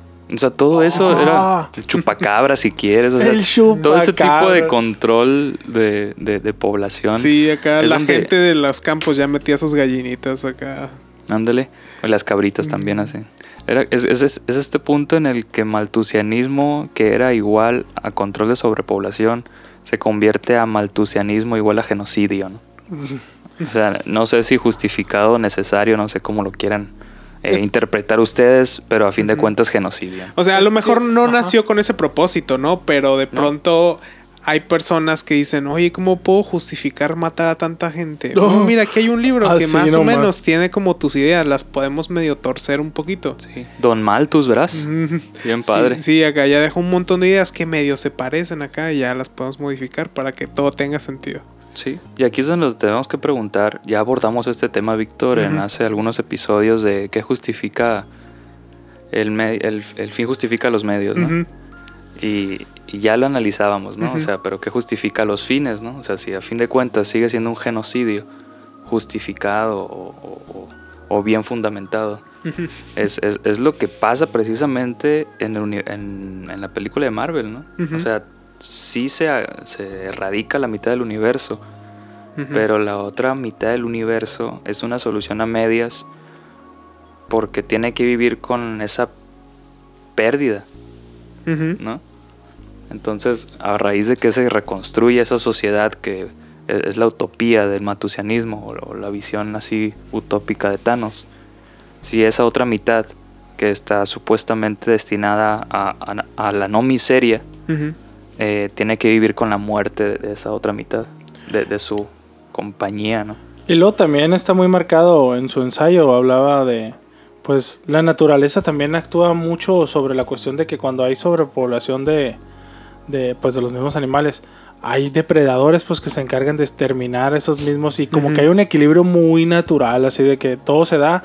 Y sí, y ahí estamos viendo videos, ¿no? De Discovery Channel y viendo cómo suceden Cómo distintas cazan. cuestiones, cómo cazan y como que te da lástima, pero ya después que empiezas a comprender y leer un poquito de esto, es como que, oye, pues es muy normal. parte pues, del equilibrio, Es parte creo. de... Es el Entonces, ciclo de la vida, a diría asimilar y Mufasa. aceptar el, la cuestión de la muerte. Hay, o- hay- no sé si han escuchado ese ejemplo de, de los lobos de Yellowstone. No, a ver. De, No, no me ha tocado. de que hubo un tiempo en donde los erradicaron, creo que los cazaron y Mm, todo esto, ¿no? Entonces la población de venados y alces se incrementó. Y pues con eso empezaron a comer más de los pastos del suelo, empezaron a arrancar los árboles que iban a crecer, los arrancaban y se los comían, ¿no? Cuando eran eh, ramitas muy tiernas. Ah, pues sí está. Entonces... O sea, eh, deforestación Ajá, empe- natural. Empezó la deforestación, empezó a erosionarse la tierra, ¿no? Que ya no hay raíces ni nada que sostengan la tierra en su lugar y se empieza a volver todo plano, el viento empieza a correr más, se lleva las semillas y no pueden quedar en ningún lado plantadas. Entonces, eh, la tierra se empieza a poner fea, ¿no? Se empieza a, a- a- a volver una planicie. Ajá. Eh, entonces se les ocurrió volver a reintegrar, creo que no sé hace cuántos años, hace a lo mejor una década, un poco más, a volver a integrar a los lobos otra vez al, al ecosistema en Yellowstone. A los originarios, o sea, no había nada de malo porque eran, eran, eran de, de esa Endémicos. región. Ajá, Ajá. endémicos de ahí. Y lo que hicieron fue que empezaron a controlar a todas esas poblaciones. Empezaron a cazar alces, empezaron a cazar venados. Entonces eh, la tierra empezó a cambiar porque ya había más plantitas que se pegaban. Empezó otra vez a crecer más vegetación. Y lo más, lo más eh, interesante es que los ríos empezaron a, a cambiar de forma. Porque muchos ríos empezaban a secar de que no había como tierra que los detuviera ni nada. Ah. Y empezó a ver a través de ríos, empezó a crecer toda la vegetación, los ríos empezaron a modificarse y todo eso. Entonces, tan solo el incluir una especie que depredaba depredara a otras especies, cambió radicalmente todo el ecosistema, ¿no? Y se podría decir que de alguna manera lo salvó de volverse acá algo medio desértico. No me des ideas, Víctor. O sea, es, es, es la arrogancia del ser humano ejemplificada a la perfección, ¿no? O sea, supongo que de los que nos están escuchando aquí en Alienante y usted, tú, Víctor y Chuck, vieron Jurassic Park, ¿no? O sea, Jurassic Park, más que los dinosaurios y el zancudo, el ámbar y la acción y el gore de eso, es. Te habla del equilibrio natural y de cómo la, la- la- que el humano arrogantemente quiera entender y manipular ese equilibrio lo hace completamente no viable. Porque hay, hay un control natural. eh, bueno, tenemos que ir a la, teoría, a la teoría del caos, ¿no? Ujú. Que a lo mejor en algún otro episodio de Alienante podamos dedicarlo especialmente a la teoría del caos, Ujú. específicamente. Pero la teoría del caos nos dice que el orden perfecto es el caos, es el desorden. Y, y el hombre, bueno, el, ser humano estrictamente cree entender ese orden Ujú. y, y dice, no, es que así veo, así veo que funciona y, y si lo manipulo de cierta forma se puede mantener el orden, pero realmente el orden al ser caos es incontrolable, pues. Por eso suceden ese tipo de cosas, ¿no? O sea, hay, hay como un ciclo donde dice, no, pues es que se murió ese ecosistema. Y, y, al- y a los años puedes ver que se vuelve a repoblar y vuelve a, a florecer. Pero es parte del ciclo, o sea, no es el, no es el la naturaleza diciéndole al hombre ayúdame. O sea, es como que no te metas, es parte del ciclo, ¿no? Y, y es lo que pasa también aquí con el maltusianismo, ¿no? El, el ciclo de la miseria, o sea, pa- pasaba naturalmente. Y después de, de ese punto de miseria volvía a florecer la, la- una vida digna, entre comillas. Sí, nomás que era alguien- parte del ciclo. Alguien, como tú dices, alguien vio ese ciclo de la miseria en los animales y dijo, ah, sí funciona, lo puedo adaptar a las personas. Ajá, exactamente. Y ahí es donde otra vez se descompone, ¿no? Crees pensar que entiendes cómo funciona algo cuando Está como más allá de tu compre- comprensión. Es un esquema tan grande que... Sí, ¿y qué es eso? Pues es tu arrogancia de decir, lo entiendo. Cuando no es cierto, no entiendes nada de lo que, de lo que crees estar observando, ¿no? Y volviendo de lleno al maltusianismo, pues no es exclusivo de Thanos y de Marvel y de los héroes que eh, esta acción de, de- del genocidio, ¿no? De, Ya han existido personas que han dicho que son inevitables. ya, sí, ya, ya ha habido casos en los que se ha Gobiernos. aplicado, entre, entre Ujú. comillas, eh, esta filosofía maltusianista. Y la, una de las más reconocidas es un caso en el que Irlanda, los irlandeses estaban teniendo un, digamos, un brote de sobrepoblación, o así lo Ujú. calificaron los ingleses, Eh, y en el que empezaron a tener un problema de plaga en, la sembra, en el sembradío de papa. papa, ¿no? Ajá. Entonces, eh, los mismos ingleses dijeron, ah, es que los irlandeses son muchos, vamos a frenarles la ayuda que les están ofreciendo para que esa crisis de plaga en sus sembradíos de papa eh, hagan que mueran unos tantos y poder nosotros ingleses controlar a los irlandeses. ¿no? O sea, históricamente ingleses e irlandeses siempre han tenido problemas ahí de territorio y, y políticos y etcétera, ¿no? Una movida tan cruel acá. Ajá, fu- fue una omisión así de, Gente que se murió de hambre. Imagínate morirte de hambre acá. De ser horrible así. Pues no más quemado, ¿no? Mm. No más que quemado, así. Pues no sé, po- po- Ni- No he podemos... experimentado ninguna, ¿no? Pero se hace que esa muerte estar bien fea. Pero, o sea, morirte de hambre es como que una muerte súper lenta acá. O sea, puedes. Sí. O sea, te, morirte quemado, pues a lo mejor te quemas y ya te quedas, Ajá, te a lo mueres mejor ahí quemado. el morir de hambre te puede llevar a experimentar otras emociones como falta de cordura, alucinaciones, Dolores acá que no dolores puedes. también que no pensaste tener. Ándale. O sea, Por ahí hay una creepy- creepypasta que se llama el experimento ruso del sueño. No sé si la has visto, Chuck. No. Escuchado más bien. Y tú, Víctor, por ahí. Sí, es. ¿Sí la has escuchado? Sí. Es, ¿qué le pasaría a, uno, a un grupo de personas que se les niega a dormir? Ok. O sea, en lugar de que se les niega a comer o que se les niega a beber agua, que se les niega a Imagínate dormir. Que ya llegas a tu casa y cada vez que te estás a punto de dormir, alguien te No. mueve acá. No. Así, no te duermas. Sí, así, si, si- si no la conocen y ustedes también ahí dense la vuelta para, para que se se No les quite el sueño esta noche, esta tarde o cuando les estén escuchando. acá. Experimento ruso del sueño. ¿Qué pasa si no duermes? Entonces, bueno, aquí fue una omisión bien cruel de Inglaterra, ¿no? Decirles, no ayuden a los irlandeses, hay que morir unos, hay que hacer que mueran unos pocos para Jugando a controlarnos. ¿no? Estados Unidos, Inglaterra acá. Ajá, en- así en, en antaño, ¿no? Sí. Pero después dijeron, bueno, no vamos a, a practicar el genocidio eh, así como maltusianista, ¿no? Vamos Ajá. a controlar des- desde raíz la sobrepoblación. Dándole un twist al maltusianismo. Sí. Ajá. Entonces, volvemos a la China de los ochentas, donde se implantó una ley para tener un solo hijo. Yo creo que esta situación es de la que no, bueno, por lo menos nuestra generación tiene un poco más de contacto, Sí, ¿no? sí, sí, Sí. Yo recuerdo haber sido muy, ni- muy, muy chiquito y que los maestros o los papás decían acá, no, en China son tantos que nomás pueden tener un hijo y tú te quedas a poco. ¿Cuántos han de ser acá? Sí. O sea, no pueden tener hermanos allá. Eso es, yo creo que, que, eh, todo el mundo, por lo menos de nuestra generación, años menos, años más, sabe, ¿no? De, de esa medida. Sí, y, su- y sonaría en, en papel, suena como una idea muy, muy viable, ¿no? Así Ajá. como, ah, un hijo, está bien, puede Y ser. controlas la población. Sí, así también los padres pues se dedican a educar bien a uno, Sí, ¿no? sí. etcétera, ¿no? Pero ¿qué pasó? ¿Qué Som- pasó? Somos humanos. Vamos. Estamos destinados a la perdición al parecer. Que lo que pasó en esos años fue que más de 50 millones de niñas asesinadas porque pues la cultura en China buscaban tener ese único hijo que les permitía el gobierno pues que fuera varón. Entonces, si les nacía niña, Sí, 50 pues- millones de mujeres, bebés asesinadas porque no era varón. Así de que, ah, yo quiero un niño, pues no me sirve. Ahí haz lo que quieras con ella. Y se en un pozole. así. No, no. no. O sea, o sea, sí, o sea, lo tenían que matar de verdad porque si no el gobierno creo que los multaba. Y... Sí, no, sí, sí, había una multa. sí, a partir de eso también se daban, eh, muchas mujeres se les obligaba a abortar por eso, ¿no? Sí. Porque se- eh, tenían un segundo embarazo, un tercero, no sé, y estaba penado por la ley, así como ustedes dicen, y pues porque no enfrentar sus cargos o esa responsabilidad legal, preferían abortar y ponerse en peligro ellas también, ¿no?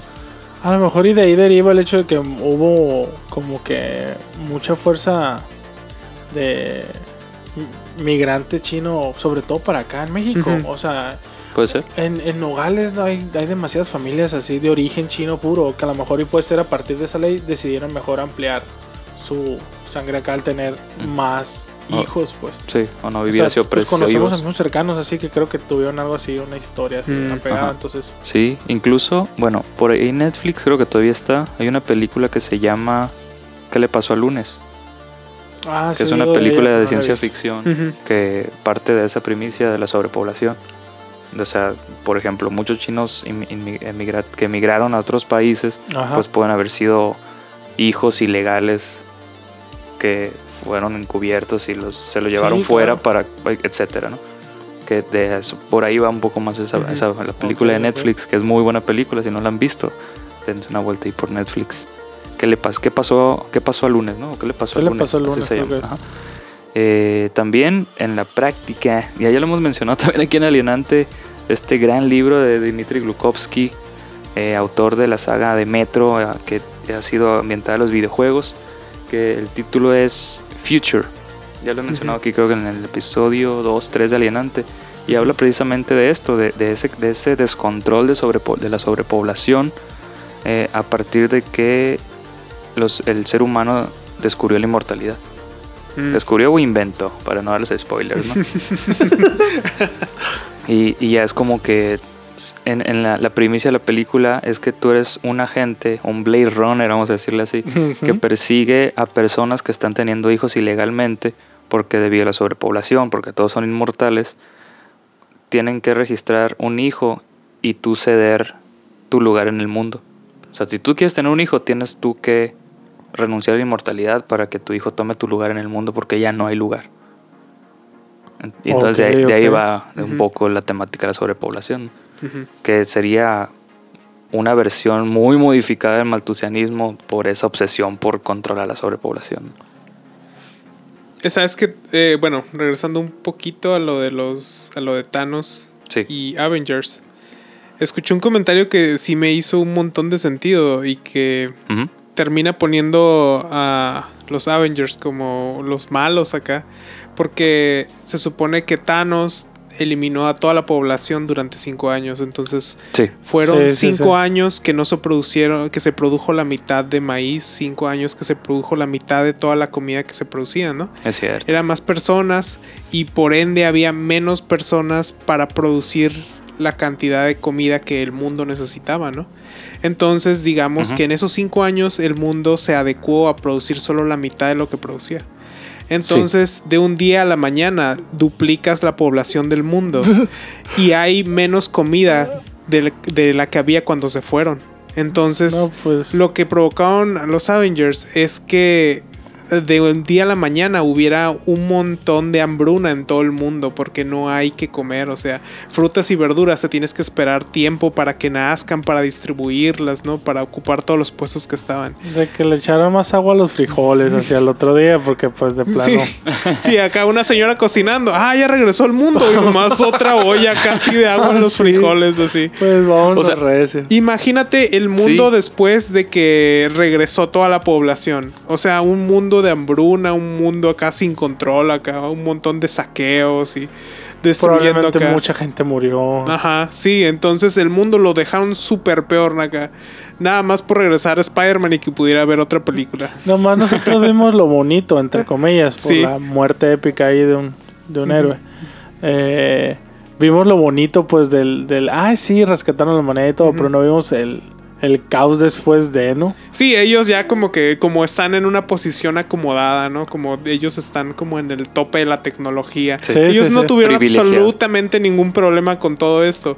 Pero acá la gente, clase media, clase baja, que llegó y ya no había comida en el Sí, supermercado. así de ni que, nada. ah, ya vi a mi papá otra vez, pero tengo hambre, o sea, qué pedo. O sea, los Avengers dejaron al, al mundo, vamos a decir, Ajá. en un en una realidad peor Sí, que cuando llegó Thanos a querer arreglar ese, esa Sí. realidad De peor hecho. que él calificaba, ¿no? Cumplieron acá la. O sea, empeoraron las cosas. Sí, cumplieron lo que Thanos quería evitar. Ajá. Al intentar evitarlo. Exactamente, cumplieron lo que Thanos quería otra evitar. vez el GIF del Dewey aquí. acá. Sí, y no nomás en la Tierra, se supone que pasó, No que pasó a nivel, a nivel ahora sí universal. ¿Qué? No se supone que nada más pasó en la Tierra, pasó a nivel Sí, universal. pasó en Entonces todo el- pasó la en realidad. las poblaciones de todo el. de- Sí, los Namekusei también lo sufrieron. O sea, Sí, todo las Todos. semillas de- del ermitaño de ya no eran suficientes. O sea, Capitán Marvel nomás tuvo más trabajo que hacer. Por eso llegaba tan enojada, ¿no? Así como que, ay, estos Sí, vatos, pues. O sea, acabas de barrer y ya te polvaron Sí, así. o sea, sí se entiende. Trapear y pasaron acá con zapatos sucios. Ándale, chihuahua, ahí vas ya otra estoy vez. entendiendo un poquito a Capitana Marvel, entonces. Sí, o sea, a fin de cuentas, los sucesos de este cierre cinematográfico de Marvel no tuvieron consecuencias y dejaron todo peor a como estaba. ¿no? A favor Así- del capitalismo.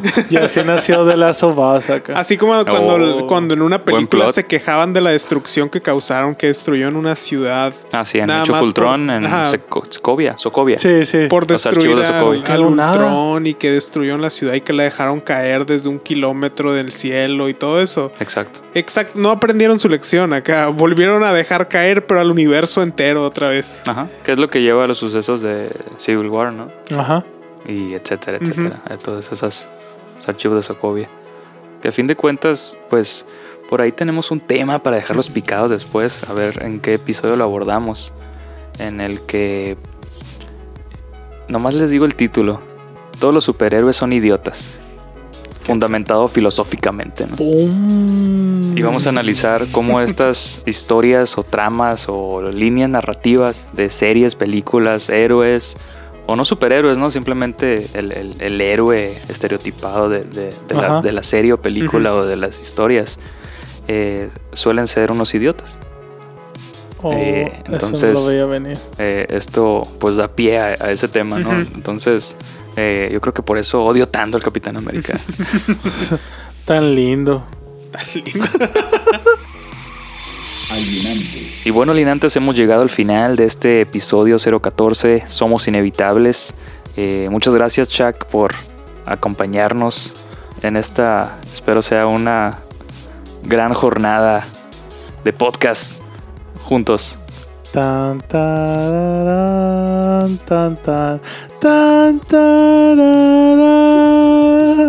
tan, tan. Son las golondrinas, eh, por si no Ah, sabían. yo creí que tenía que saludar a la bandera o así. Tan. De fondo pongan las golondrinas. Pues sí, ya ha llegado el fin del podcast, ¿no? Del otro, yo digo que en unos 70 años más o quizás menos, ya depende mucho de Zuckerberg, la neta. Eh, con su tecnología artificial ahí o Elon Musk también. Vamos a ver qué hacen para llegar al fin de la humanidad. Pero bueno, eso ya lo podemos debatir en otro podcast. Pero O sea, por ya lo bien pronto, pesimista. así.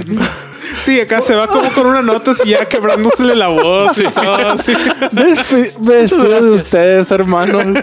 No, pues estuvo, creo que muy bueno el- la temática del día de hoy. Sobre todo que nos deja pensando y querer platicar con el de enseguida un poquito más de estos temas. Porque pues quizás es una nota comercial lo de Huawei, pero también nos termina de estar moviéndonos un poco en qué nos podemos retrasar con la cuestión de la red 5G o también si nuestro celular es obsoleto. Entonces hay distintas situaciones que detonan el caos ahí que va a depender mucho de la, del manejo de información que tengamos sobre el tema, ¿no? Y lo que platicamos del matusianismo. Entonces, en lo personal creo que fue muy grato el, el rato pasado aquí. Hay que ver cómo sigue la química, ¿no? Para futuros podcasts. A ver si no me corren, chicos. Además que me despido de una vez. Un saludo a mi papá, a mi hermana. Están oyendo. En Puerto Real y a mi A mamá. Tucson. A la O sea, banda otra de Puerto. Real. A la banda de Blink 182 que está allá en San Diego, encerrados haciendo el álbum. Ah, y ya. Pues para mí fue un podcast muy incómodo. Como todos los que hemos hecho, yo creo, ¿no? O sea, se pone tenso el debate y, y a fin de cuentas de eso se trata. Sí, ¿no? a, a veces que ya mejor veo Twitter porque me da miedo comentar así. Y entonces, pues, eh, ustedes juzgarán alienantes si se queda el Chaco o no. Eh, Ay, él va a estar eh, formando parte aquí de, de una voz más de los alienantes conductores de su podcast de tecnología y filosofía pop, pues para incomodarlos todas las semanas con contenido de tecnología y análisis de lo último de la industria. Víctor, un gusto tenerte un episodio más en Alienante. Gracias. También me divertí. El susto es mío, sí. El susto es mío. Eh, pues todo bien, ¿no? Yo creo que el Chuck le dio acá un toque más. Más. ¿Cómo se puede decir? Sexy.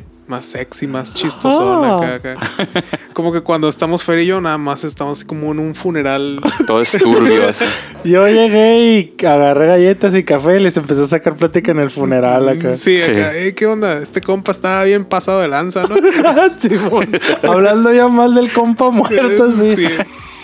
alienante, Así que bueno, va a cambiar un poco la dinámica de Alienante Podcast. Espero que sea de su agrado. Eh, evidentemente van a ser un poco más largos, pues porque ya somos tres voces y somos tres cabezas y los tres estamos dementes. Y pues qué más queda que despedirnos y que esperen los nuevos episodios. Pues, nos pueden escuchar en Spotify, en iTunes. Nos pueden encontrar en arroba Chuck. ¿Dónde te pueden encontrar? Arroba. Arroba chacaristeas. Eh, se los deletrearían, pero me va a llevar otra media hora. No, lo pueden encontrar en la descripción del podcast para Sí. que nomás le den clic. Víctor, ¿dónde te podemos encontrar? En arroba VSTR-bajo. Es Excelente. como Víctor sin vocales en Twitter. Excelente, así que muchas gracias alienantes, yo soy arroba Fergarco y nos vemos en el próximo episodio de Alienante. Recuerden que venimos en paz. Bye. Bye. five, four, three, two, one.